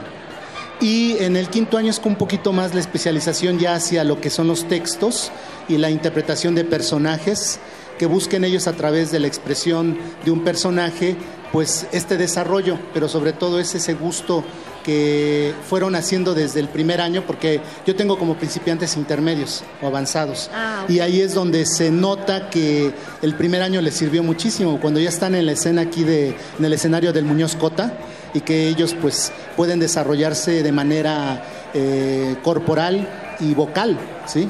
Ellos acaban de, eh, apenas de, de debutar, apenas hace una semana, aquí en el Muñoz Cota, bueno, él ya no, pero ella sí, y pues tienen toda la experiencia de haber vivido por primera vez al público ahí. Claro, claro. Eh, ¿Cuál es la selección nada más para que ten- entendamos un poco este quinto año donde ya empiezan a acercarse a los textos, maestro? ¿Cuál es la selección de textos que hace eh, el plan de estudios?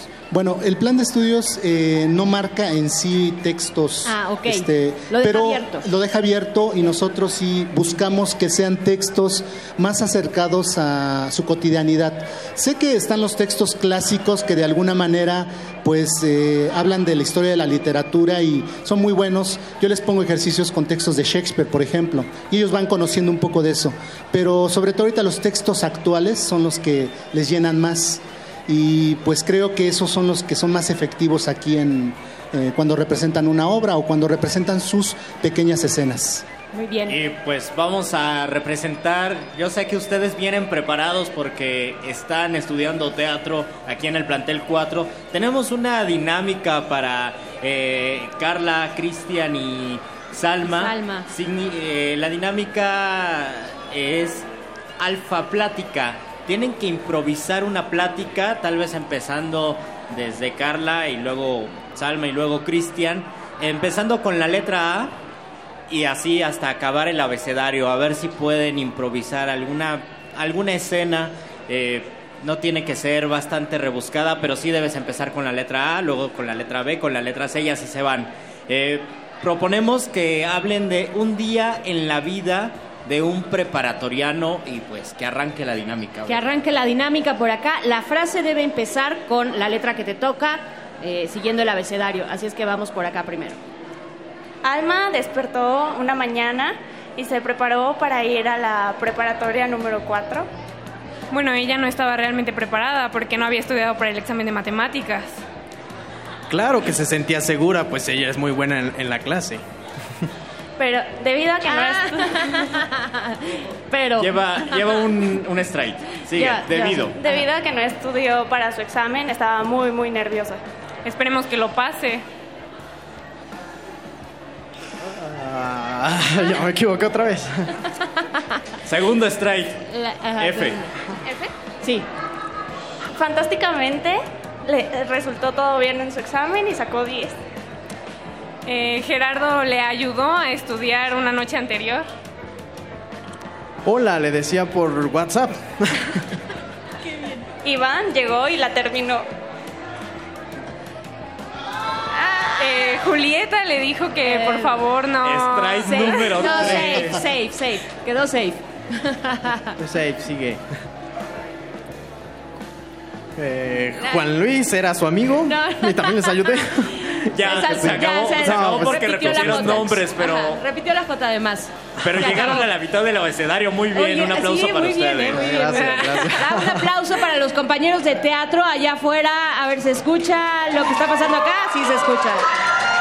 Muy bien, pues les agradecemos mucho eh, que compartan con nosotros, profesor. Muchísimas gracias. Gracias. Eh, profesor Eduardo Romero, a Carla López Ruiz, Cristian Yael Pineda y Salma Ramírez Cepeda. Gracias a los cuatro. Después de una gira de alto impacto por diversos planteles de la UNAM, Voces en el Campus regresa para llevar la radio universitaria con las voces a las que pertenece.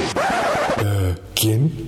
Voces en el Campus es la transmisión especial que Resistencia Modulada grabará en tu plantel de las 12 a las 15 horas para retransmitirla en su horario normal, de las 20 a las 23 horas. Mantente al tanto de nuestra programación y nuestras redes sociales para saber cuándo estaremos en tu plantel. Radio Universitaria para los radio universitarios. Resistencia Modulada. Radio UNAM. Experiencia sonora.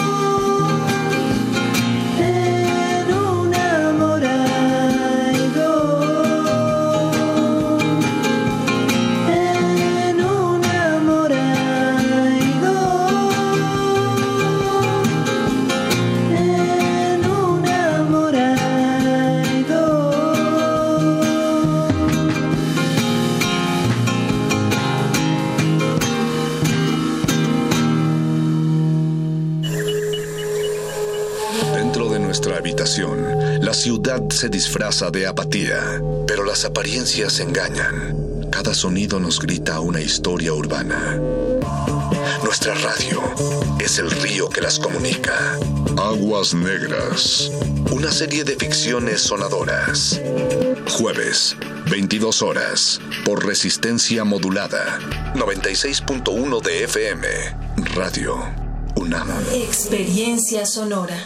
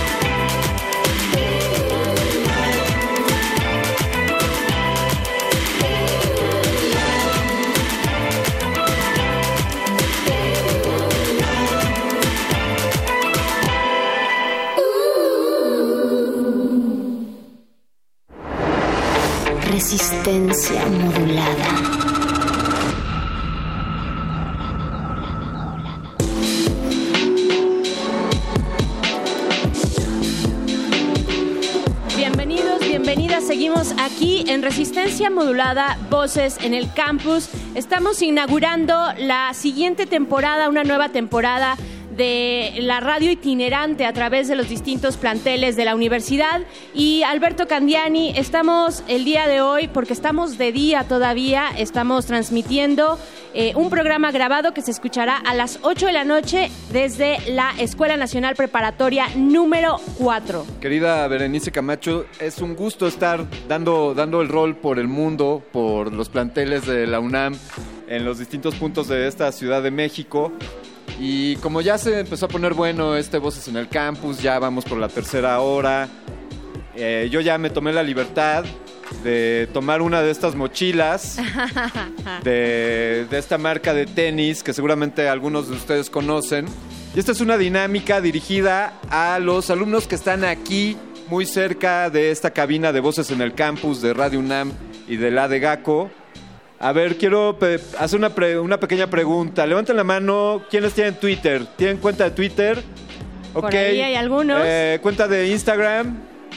Ah, perfecto. Hay más con Instagram. Muy bien. Pues para...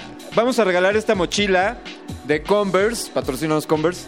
Vamos a regalar esta mochila de los tenis Converse a la primera persona que comparta en Instagram una fotografía de este evento. Échenle ganitas a la fotografía, pues para presumirla. Una fotografía de este Voces en el Campus aquí en la Escuela Nacional Preparatoria número 4 en Instagram. Que nos arroben R modulada y que agreguen el hashtag Voces en el Campus. Fotografía, hashtag Voces en el Campus, arroba R modulada en Instagram. Y la primera foto que veamos que nos están compartiendo por ahí se llevará una de estas mochilas de la marca Converse. Está muy buena esta mochila, además que estás, si estás comenzando el semestre, pues ya tienes aquí para traer todos tus, tus cuadernos. O si, o si ya llevan también eh, algunos años aquí, un par de años, y ya están por ahí de sexto y la mochila que compraron desde cuarto pues ya no funciona más, pues también es la oportunidad. Tenemos un riguroso jurado que decidi- decidirá cuál es la fotografía más creativa, que nos haga saber a todos que están aquí en la Prepa 4 y que estamos también en resistencia modulada. Así es que la primera persona que se acerque por acá afuera con eh, la gente de Degaco o también con la gente de Radio UNAM Resistencia Modulada se va a llevar su mochila. Y tenemos un segundo regalo. ¿Lo vamos a dar ahorita, Alberto? ¿Cuál es la información del Comando Central? Tenemos, Adiós, chicos. tenemos ya, ya, Berenice, ya estamos autorizados a regalarlo ¿Sí? todo. Perfecto. Vámonos ya. Vámonos todos. Eso. Vamos a regalar menos la cabina y este los micrófono. cristales, por favor, porque apenas vamos empezando. Entonces, apenas vamos e- empezando este tour, este recorrido por las distintas preparatorias y CCHs y FEST y demás. Pero la siguiente, el siguiente regalo que va a ser eh, un kit Radio UNAM nos va eh, eh, que consiste en una bolsa ecológica en una libreta de Radio UNAM Resistencia Modulada y una pluma también en su interior, una pluma conmemorativa de Radio UNAM para la primera persona que se acerque con nuestro compañero Luis Forolores que se va a poner en esa puerta y le dé su credencial de la biblioteca actualizada. Su credencial, ya vi varias caras que dijeron no, pues no. Su credencial de la biblioteca actualizada ya se acerca un joven rado y veloz. Bueno, parece que es el único. ¿Cómo le hacen entonces con, con la consulta de libros? Muchachos, No, no, no, de la biblioteca. muchachos, tienen todos ustedes por ser parte de la UNAM tienen acceso Ok, se acercaron dos personas. Ya tenemos dos credenciales, están actualizadas, por favor. Podemos nada de- más ver el nombre. de Secretaría de Gobernación. Sí, y podemos nada más a- eh, verlas para ver, para decir sus nombres al aire. Sí, puede, se puede por acá.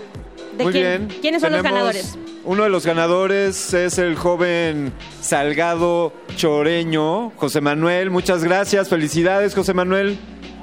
Y hola, hola, ¿cómo estás? Muy bien, ¿y usted? Gracias. Oye, entonces tienes todo, digamos, todo en orden, ¿no? Sí, claro que sí. La verdad, esta es de la, de la escuela, ¿no? De la biblioteca. Sí, es de la preparatoria del Y, plantel. para, y con esta también puedes sacar libros y demás. Sí, claro que sí, con esta o con cualquier Ah. credencial de la UNAM. Te, te vamos a poner una condición más. Sí, claro, dígame. ¿Cuál fue el último libro que sacaste de, de la biblioteca? El último libro se llama Las enseñanzas de Don Juan, de Ah. Carlos Castaneda. Muy bien, muy Yeah. bien. Las enseñanzas de Don Juan, pues ya tienes ahí tu kit de Radio UNAM y también nos acompaña por acá. eh, gracias a- a- al, al apoyo técnico de Mónica Sorrosa y Luis Flores del Mal que nos trajeron aquí a Alejandra Yamile Bernal Reza. Hola Alejandra, ¿cómo hola. estás? Muy bien. A ver, cuéntanos Muy por favor. ¿cuál fue? Muy emocionada. ¿Habías estado en radio antes? Háblales cerca No, al micro. Hola. saluda, ¿quieres mandar un saludo? Eh, hola, mami. Ah, le manda, Alejandra Yamil le manda un saludo a su mamá. ¿De qué año eres? Eh, de sexto de preparatoria. Sexto de prepa, área. Área 4. Área 4, muy bien. Ok, pues entonces ya te llevas tu kit, tu kit de Radio UNAM Resistencia Modulada. Muchas gracias a los dos Muchas por haber estado acá. Gracias. Por recibirnos en su prepa. No, gracias, A ustedes, muchas gracias. José Manuel, ah, recuérdenle a su familia que pueden escuchar esta, esta emisión hoy a partir de las 8 de la noche. Así que ya saben estos saludos que han mandado a, a sus familiares. Pues hoy los escucharán en vivo en el 96.1 de FM. Gracias por aquí. Luis Flores les entregará sus premios. Gracias, chicos. Y que viva la música. Eh, seguimos esperando la imagen en Instagram, ya lo saben. Imagen en Instagram, arrobando a resistencia modulada y utilizando el hashtag Voces en el Campus para llevarse esta mochila de Converse. Todavía está aquí, calientita, tenemos aquí. esperando dueño o dueña. ¿Y qué tal? Escuchamos. Nos vamos con música, Vamos vamos, con a música. ver qué nos tiene preparado el señor productor Eduardo Luis. Y si acaso ya lo tenemos por acá, no, pues nos vamos con lo que quieras, Eduardo Luis. Vamos. Venga.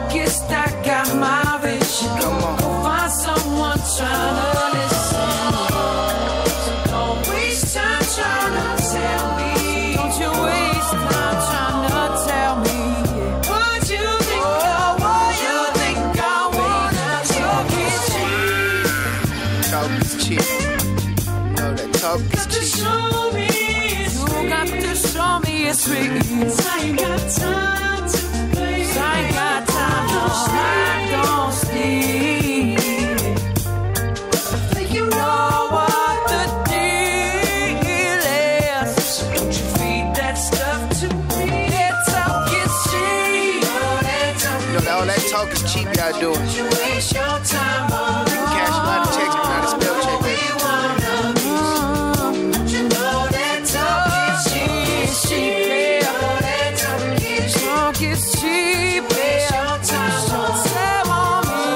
Oh, we wanna Oh, we wanna Talk is cheap. Talk is cheap. Waste your time on You know, we riding on the wave out here.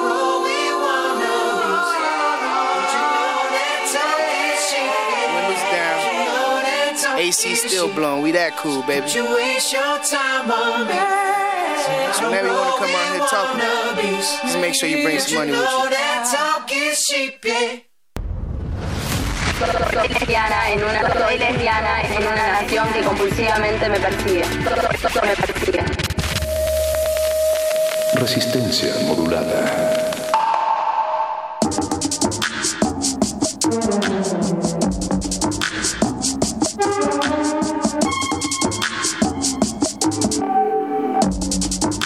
Continuamos en Voces en el Campus y recuerden que estamos esperando esa fotografía en Instagram para que se lleven una mochila.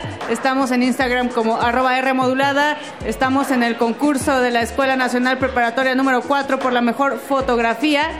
Se van a hacer acreedores de una crocante mochila salida del horno resistente, Alberto Candiani. Yo lo que veo aquí en esta Escuela Nacional Preparatoria 4, Mónica, es que aquí les gustan los concursos. Aquí hay, hay muchachos, estudiantes que participan en distintos concursos, en distintas disciplinas, desde geografía, ajedrez, por ejemplo, danza, y de cualquier otra cosa, además de este que ya has reiterado, recuerden este concurso de fotografía en arroba R modulada en Instagram, hashtag voces en el campus.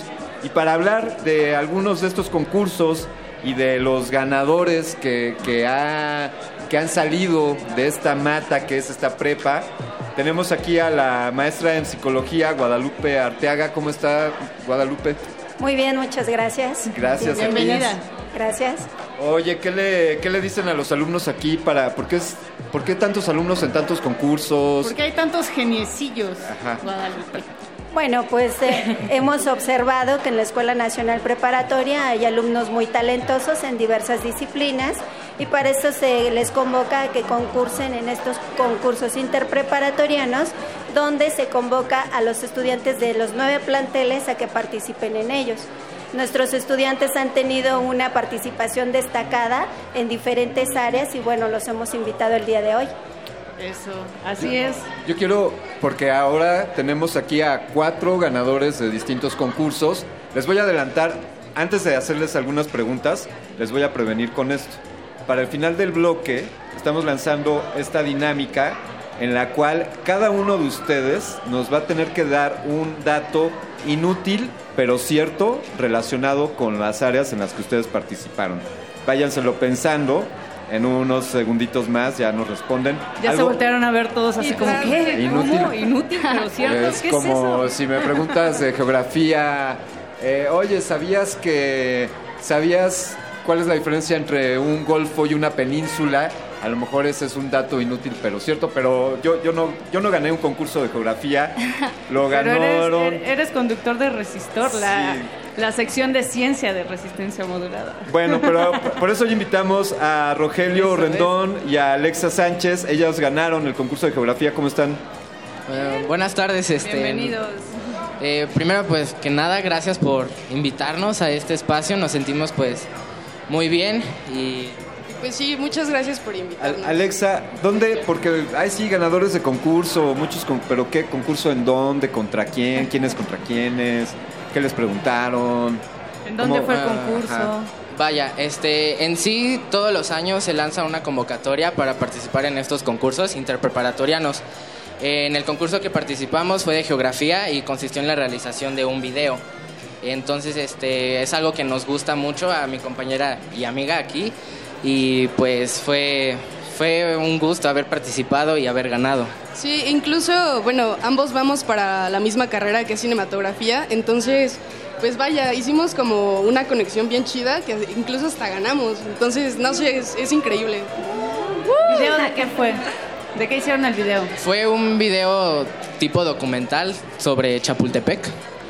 Y fue lo que eh, estuvo muy estuvo muy padre, interesante. ¿Lo podemos Eh, consultar en YouTube o en alguna plataforma en línea? este pues todavía no está arriba, pero para que todos lo puedan ver, claro que sí lo lo subiría. ¿Qué significa Chapultepec? Este Algo de grillos, ¿no? Sí, este es este hasta donde sé, es el montaña, cerro donde se encuentra el Chapulín. Muy bien, muy bien. Ahí está. Punto, No, punto. ah, ya- ya punto en educación física para Venga. Rogelio y Alexa. También está con nosotros Candiani Asenet González. Ella, por cierto, estaba hace un rato en cabina con el grupo de danza folclórica y también eh, pues has participado y han creado ya este grupo de la Escuela Nacional Preparatoria número 4 eh, que han asistido también a diversos concursos, ¿cierto? Sí, buenas tardes, muchas gracias. Sí, eh, yo participé en los concursos interpreparatorianos de danza. Eh, consistía en montar una coreografía de una chilena y pues afortunadamente gané en las interprepas. Sí. Oye, cuando dicen interpreparatorianos, estamos hablando de preparatorias de la UNAM. De la UNAM. Sí, de los Y- nueve planteles. ¿Ya ha existido algún interpreparatoriano, intre- interpreparatorias que no sean de, de la UNAM?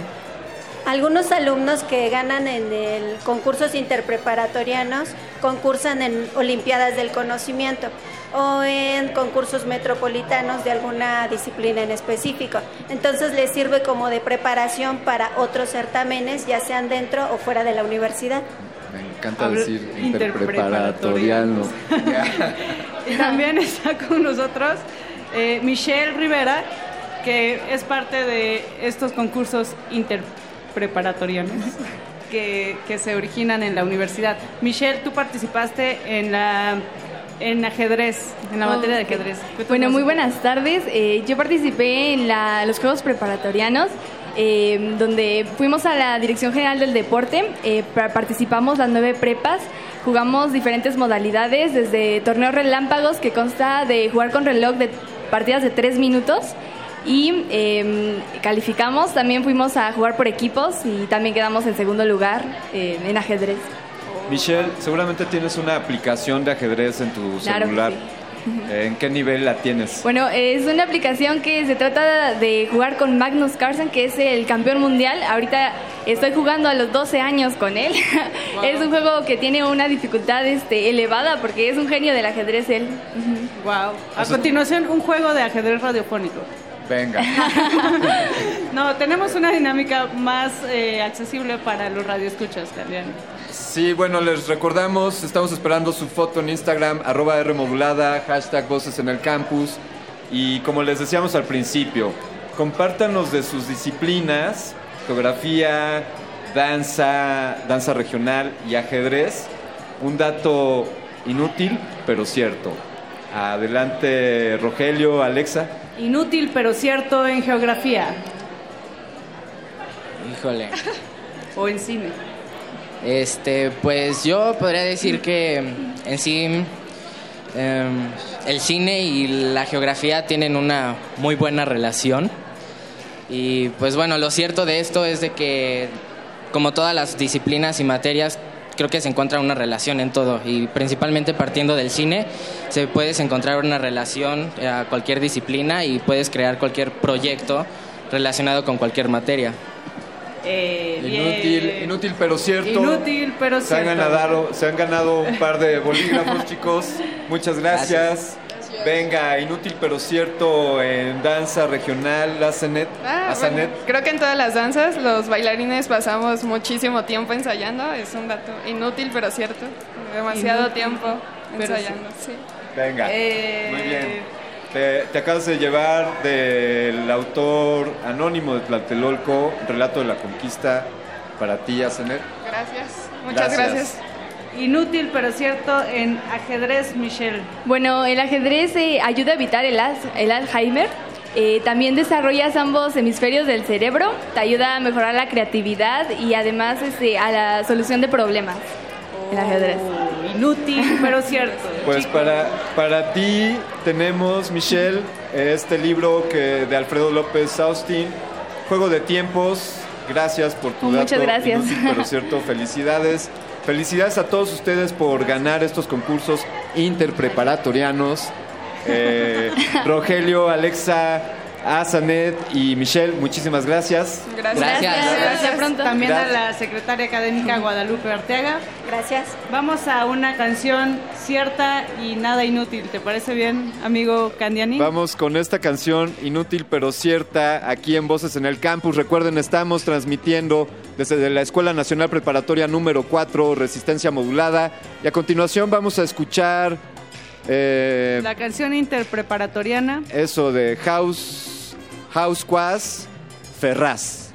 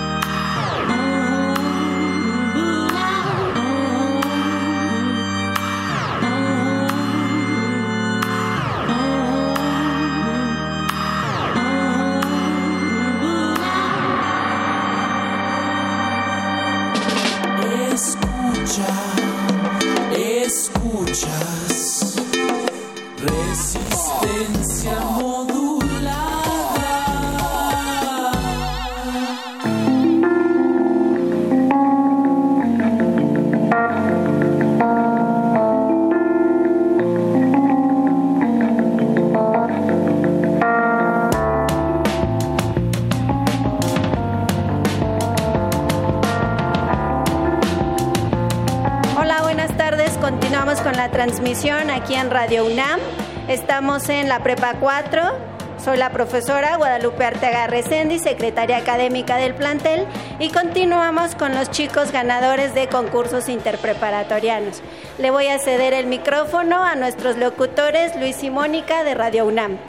Tenemos Eso una nueva todo. locutora en resistencia modulada, porque tenemos que presumir más talento de la Prepa 4 y ya contamos con otras cuatro destacadas alumnas y nos van a decir de qué son destacadas. Estamos aquí en cabina con Catherine Córdoba, Carol Gutiérrez, Mónica Itzel Huerta y Paulina Hernández.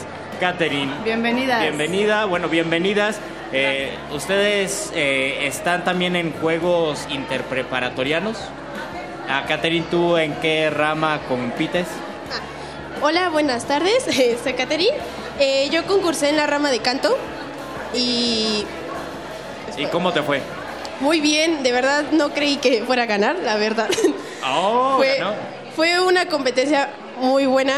Fueron entre las nueve, preparatora- las nueve preparatorias y sí fue, el jurado fue muy exigente en tanto afinación, en colocación, en interpretación y pues terminé ganando más por, por, tener- por cumplir por todas las categorías. ¿Qué hiciste para vencer los nervios y el pánico escénico? Ay, Pues voy, anteriormente voy en un coro, que ya llevo nueve años estar eh, cantando, y pues con, eh, gracias al coro lo agradezco mucho, porque he tenido muchas experiencias a ir a diferentes lugares, y pues gracias a eso pues ya he controlado más los nervios. Muy bien. ¿Y con, quién, con qué canción participaste? Ah, se llama La Pastorela al Pilli, de, de Gioquino Rossini, con ese. Mira, Nada- tenemos nada que, más, tenemos que escucharlo un día en Resistencia. Eh, Carol, ¿tú en qué destacaste? Bienvenida. Ay, en los juegos de educación física, juegos interpretatorianos, ¿En qué que fue este quemados. Bueno, eh, fue la actividad de quemados y ¿Ganaste, perdiste, quedaste este, más o menos? fue en equipo y ganamos el tercer lugar. Vientos. Me gustan todo. los quemados, pero tengo un trauma con los balones. Entonces, ¿cómo, cómo superar ese, pues... ¿Cómo superar el balonazo Sí, en la sí, cabeza? Yo también, pero justo por eso, este, Justo por fue eso más- ganas, ¿no? Porque sí, no quieres que el te miedo peguen. a, pues, sí, exacto, eso y bueno, eran dos formas de o agarrar el balón o, de- o que no te pegue o evitarlo. Entonces lo que yo aplicaba era evitarlo, quitarle el balón de mi cuerpo. Allí opera el instinto, entonces. Sí, mucha destreza, ¿no? También para esquivar esos balonazos. Y también tenemos a Paulina Hernández. Paulina, ¿tú en qué disciplina competiste? Eh, bueno, yo hice interprepas de fotografía y de ética. El de fotografía eh, consistía en mm, representar el juguete mexicano a través de una fotografía. Entonces yo recurrí al, al maíz para poder realizar mi fotografía y mi fotografía tuvo el nombre de Cultivando Infancias y pues la realicé con granos de maíz y con trompos, valeros y yoyos. Y pues ese fue el concepto de mi ¿Y, fotografía. y esa foto se puede ver en alguna plataforma? ¿La compartiste? Eh, no, esa foto como tal no, pero tuve la fortuna de poder exponer una de mis fotografías en la Secretaría de Difusión Cultural en San Ildefonso, en- de la universidad. Y bueno, esa foto estuvo expuesta en marzo y ahorita ya no está la exposición, pero eh, esa foto sí se puede ver en las redes sociales, pero la que concursé no pudo ser compartida. ¿Esa foto fue hecha con cámara digital o con un proceso analógico? La del museo. Con la que ganaste, así es. Eh, la del museo fue con cámara digital. Y bueno, le- desde hace un año y medio yo tengo la fortuna de poder practicar la fotografía y estudiarla. Entonces puse en práctica las técnicas de fotografía que conozco y esa fue la de este, luz baja. Eh, entonces era una foto con fondo negro y una chica. En este caso era la interpretación de un poema de Pablo Neruda y mi foto se llamó Atracción. ¿Y qué poema era? Era el soneto 21, me parece, este, donde habla de la sensualidad de la mujer. Entonces de ahí viene el nombre de atracción de esa fotografía. Y de ética, pues era un video. Yo fui la que lo grabó. Eh, el director fue uno de mis compañeros que participó. Pero eh, yo estuve a cargo del- de grabar el video y era de el consumismo y el cuidado del ambiente. Ok. Y también está con nosotros Mónica Huerta. Mónica, bienvenida. Bien, Bueno, gracias. Buenas tardes. Yo concursé en los Juegos Interpreparatorianos de Quemados. por- ¿También de Quemados? Sí, de la clase de Educación Física. Yo y mi equipo ganamos el tercer lugar en la competencia. ¿Y cómo superas tú el balonazo? Bueno, es que tiempo atrás me dedicaba al fútbol, entonces el balón, Ya le perdiste miedo al balón. sí. al balonazo. Es que para, para estas disciplinas hay que superar muchas cosas, hay que, hay que forjar la seguridad, saber pararse en público. Creo que son unas chicas muy valientes, las felicitamos desde Resistencia Modulada. Aparte son el power femenino, Luis Flores, Que se representando a siente la el prepa power 9. femenino, claro que sí. la prepa 4. ¿Tú cuál, cuál era tu estrategia, Mónica? ¿Te echabas, huías del balonazo o te defendías? A mí me tocaba esquivar. Ah, te tocaba esquivar Sí, también. A mí esquivar y mis tres compañeras que estaban al frente, ellas tiraban. Chicas, si tuvieran oportunidad de en este momento decidir a qué carrera de la UNAM entrar, ¿a cuál sería? Catherine. Ah, bueno, yo me iría yo a canto porque es pues, lo que más me gusta. ¿No te da miedo que sea muy larga la carrera de la Facultad de Música? No, ¿No? ¿Te gusta? sí, me gusta mucho.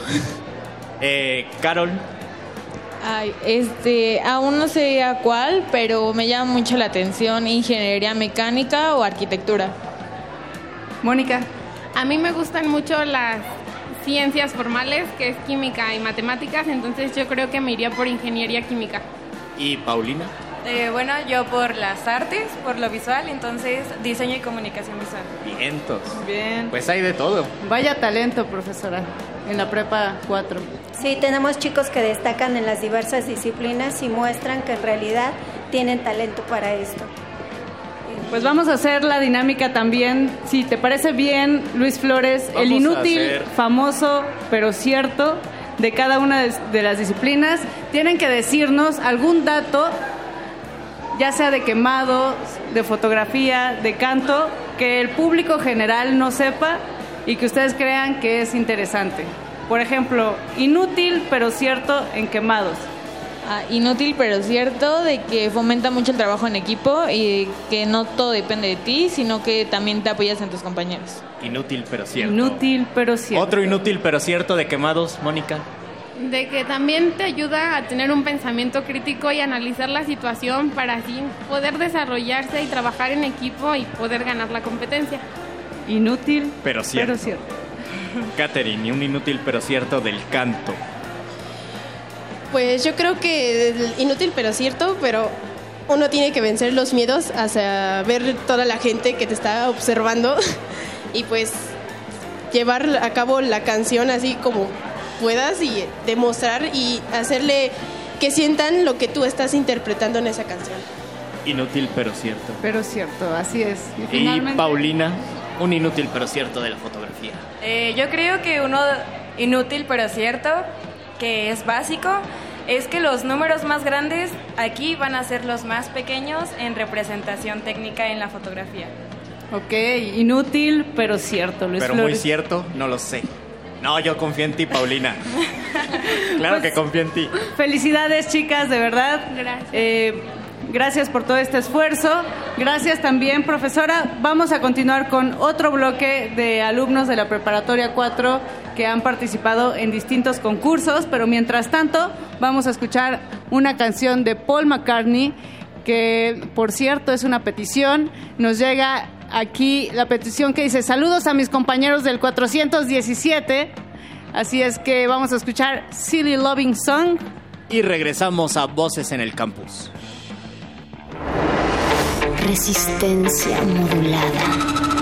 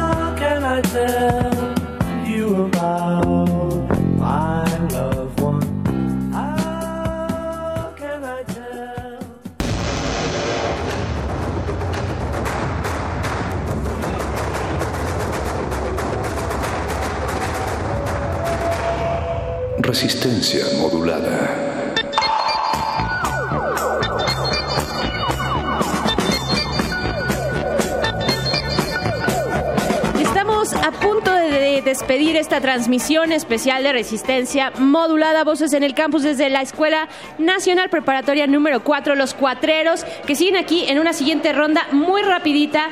Eh, Luis Flores, vamos, seguimos con el inútil pero cierto Pero desde antes- los interpreparatorianos, pero antes... Pero antes vamos a presentar a los ganadores. Aquí a mi izquierda se encuentra, ¿cómo te llamas?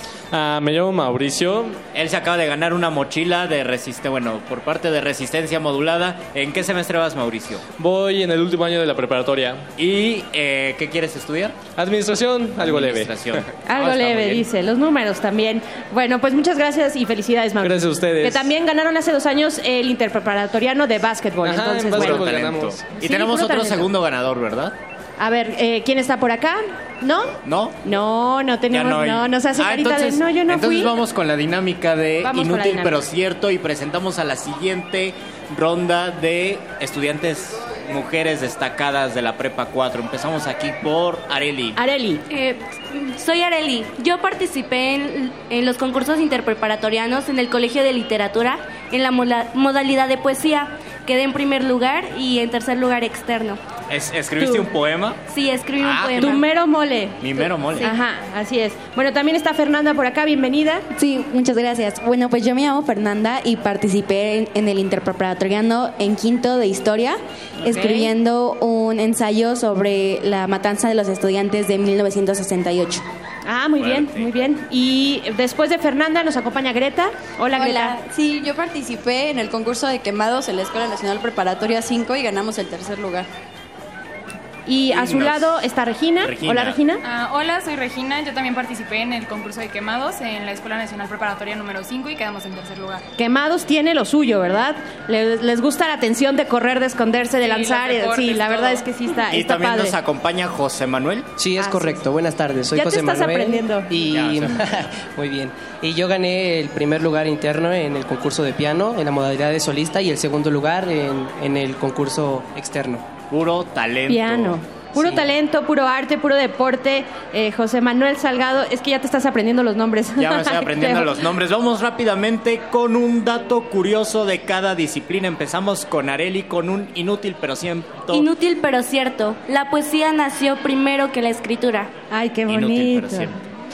Un inútil pero cierto de historia sería que te fomenta más tu hábito de estar leyendo y estudiando la historia de nuestro país. Muy Inútil pero cierto. Muy Greta. inútil, pero cierto de los quemados es que se requiere fuerza, pero sobre todo precisión. Precisión. Regina. Ah, bueno, ajá, Regina. Un dato inútil pero cierto de quemados es que te ayuda a mejorar tus reflejos. Tus reflejos. José Manuel. Un inútil pero cierto es que estudiar piano amerita nueve años de licenciatura en el Oh. Conservatorio Nacional de Música. Yo no sé qué tan inútil resulta todo esto. De verdad que ha sido muy valioso todo lo que nos han dicho. Así es que inútil no lo sé, cierto, efectivamente, y ustedes están aquí para demostrarlo. Y les agradecemos mucho por esto, por, por recibirnos en su prepa. Muchísimas gracias también, profesora. Muchas gracias. De nada, muchas gracias por la invitación. Profesora Guadalupe, Arteaga. Hernández eh, Recendis.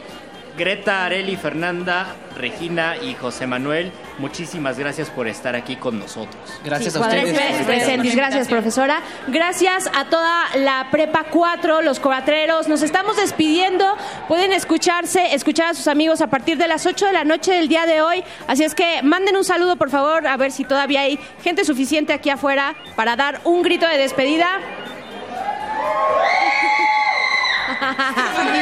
Son pocos, pero, pero ruidosos los que quedan aquí. Eh, y es que acabamos ya, eh, terminó el turno matutino y estamos hacia el, justo en el inter de- del siguiente turno.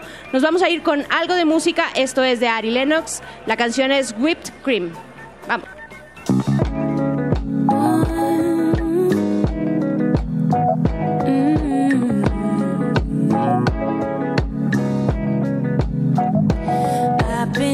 Eating whipped cream, having vivid dreams. Oh, you're racing through people on TV screen. You've been everywhere.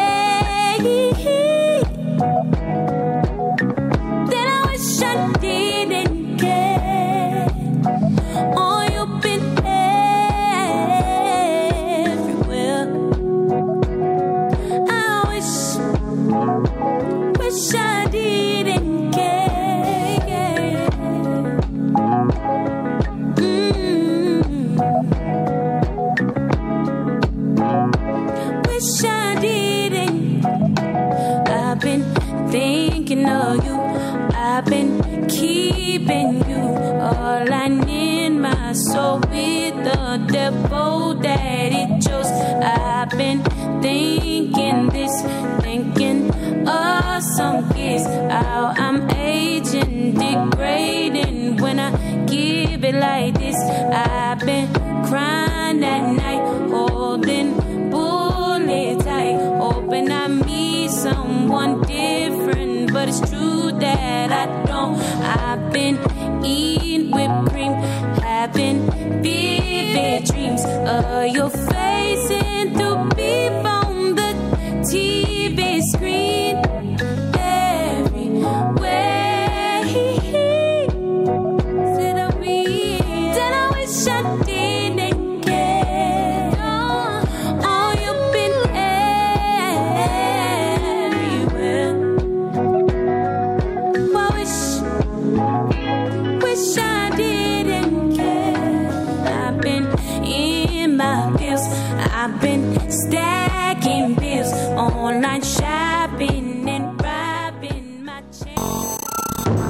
Todos resistimos. La rebeldía indomable de miles. No nos va a detener.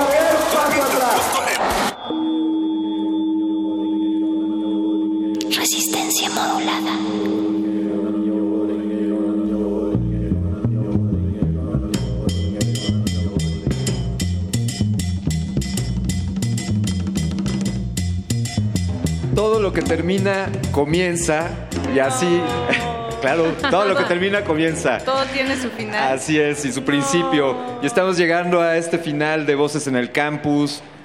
Luis Flores, Berenice Camacho, Mónica Sorrosa, siempre es un gusto compartir estos micrófonos con ustedes, pero es más un gusto hacerlo en esta gira interpreparatoriana. Que está iniciando. Interpreparatoriana. FSCH era también, porque también vamos a ir a los SH y a las FES. Venga, ¿no? Así es. Inter todo. Y todo lo que se sume de esta gran comunidad que es la universidad, ¿no? Muchas gracias también al director de la Escuela Nacional Preparatoria número 4 que está aquí con nosotros, que se quedó al pie del cañón para escuchar toda la programación y que lo va a volver a escuchar hoy a las no- 8 de la noche, ¿cierto o no, director? Seguramente que sí, para estar muy consciente de lo- todo lo que se dijo acá. Gracias Muy por bien. recibirnos. No, al contrario, gracias a ustedes, gracias a Radio UNAM, gracias a Resistencia Modulada, gracias a Voces en el Campus, por haber permitido dar la voz de la comunidad de Prepa 4 para que sus radioescuchas se enteren de lo que se hace, en, en- un poco de lo que se hace en los planteles, en este caso en el plantel 4. Es parte de la formación integral que damos a nuestros alumnos. No solamente es conocimiento, sino, sino una formación integral, es decir, deportes, artes, cultura, todo lo que tenemos aquí. Y es un- una muestra, ¿no? De verdad les agradezco en todo lo que vale el que ustedes nos hayan dedicado este tiempo. Y pues nada, ¿no? Agradecer nada más. Al contrario, al contrario, maestro Eduardo Delgadillo Cárdenas, director de esta Escuela Nacional Preparatoria, por abrirnos las puertas, por mostrarnos de verdad que son una comunidad eh, súper participativa y buena onda y sentimos esa vibra y nos llevamos un muy buen recuerdo de ustedes. Muchas gracias. Al contrario, gracias de nuevo. Muchos motivos hemos visto hoy aquí para estar orgullosos de ser parte de esta comunidad de la Escuela Nacional Preparatoria número 4. Talento en distintas disciplinas, artísticas, académicas, eh, deportistas. ¿Qué fue, lo que, ¿Qué fue lo que más te gustó, Luis Flores? Me gustó que una alumna de la Prepa 4 ganara un concurso de poesía. Ya, lo sabía, lo sabía. Claro, claro. A ver, Alberto Candiani, ¿qué fue lo que más te gustó? A mí me gustó que, bueno, que tiene una alberca aquí. Sí. Eso, eso me gustó bastante. La siguiente transmisión que sea desde la alberca, ¿no? Ya, ya que estilo. tenemos aquí al director, al maestro Delgadillo. Con razón estás en traje de baño. Sí, sí. Hoy vine en traje de baño pensando que la emisión iba a ser desde allá. Moni. Pero si nos permite el doctor Delgadillo, quizá para un próximo Voces en el Campus suceda desde la alberca.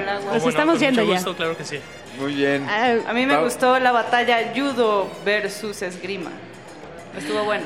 Ay, amigos, a mí me gustaron muchas cosas. Me gustó y me conmovió muchísimo la puerta que tienen, esta puerta histórica con las balas, con los agujeros de las balas de eh, 1968. Nos recuerda muchas cosas, la teníamos aquí enfrente. Entonces, eh, pues todo un gusto estar acá, de verdad. Gracias. Gracias a todos, gracias a la comunidad, a la producción de este programa. Eh, de- por parte del equipo de Radio UNAM y de Resistencia Modulada, gracias a Emanuel Silva, a Rubén Piña. Gracias a Lalo Luis por la producción. A Diego Ibáñez.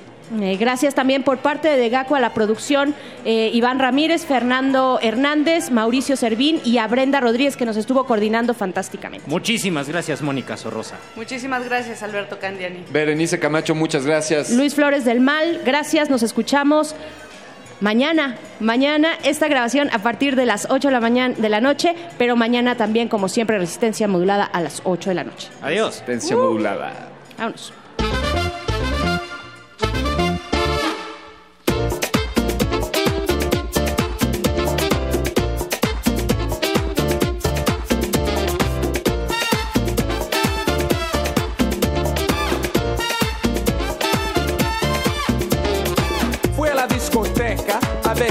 Conseguía una fresca. Got myself some rum, cause where I'm from sometimes you need some. Me tomé mi trago y una princesa pasó por mi lado. La miré con ganas, con esa carita de fama. Ella miró, oh sí, ella pasó, oh no. Ella se volteó con una sonrisa. Tengo que bailar con esa muñequita. El DJ puso brinca y enseguida quise jalarla para la pista. Y cuando llegué, ay, llegó el tiburón y con él se me fue.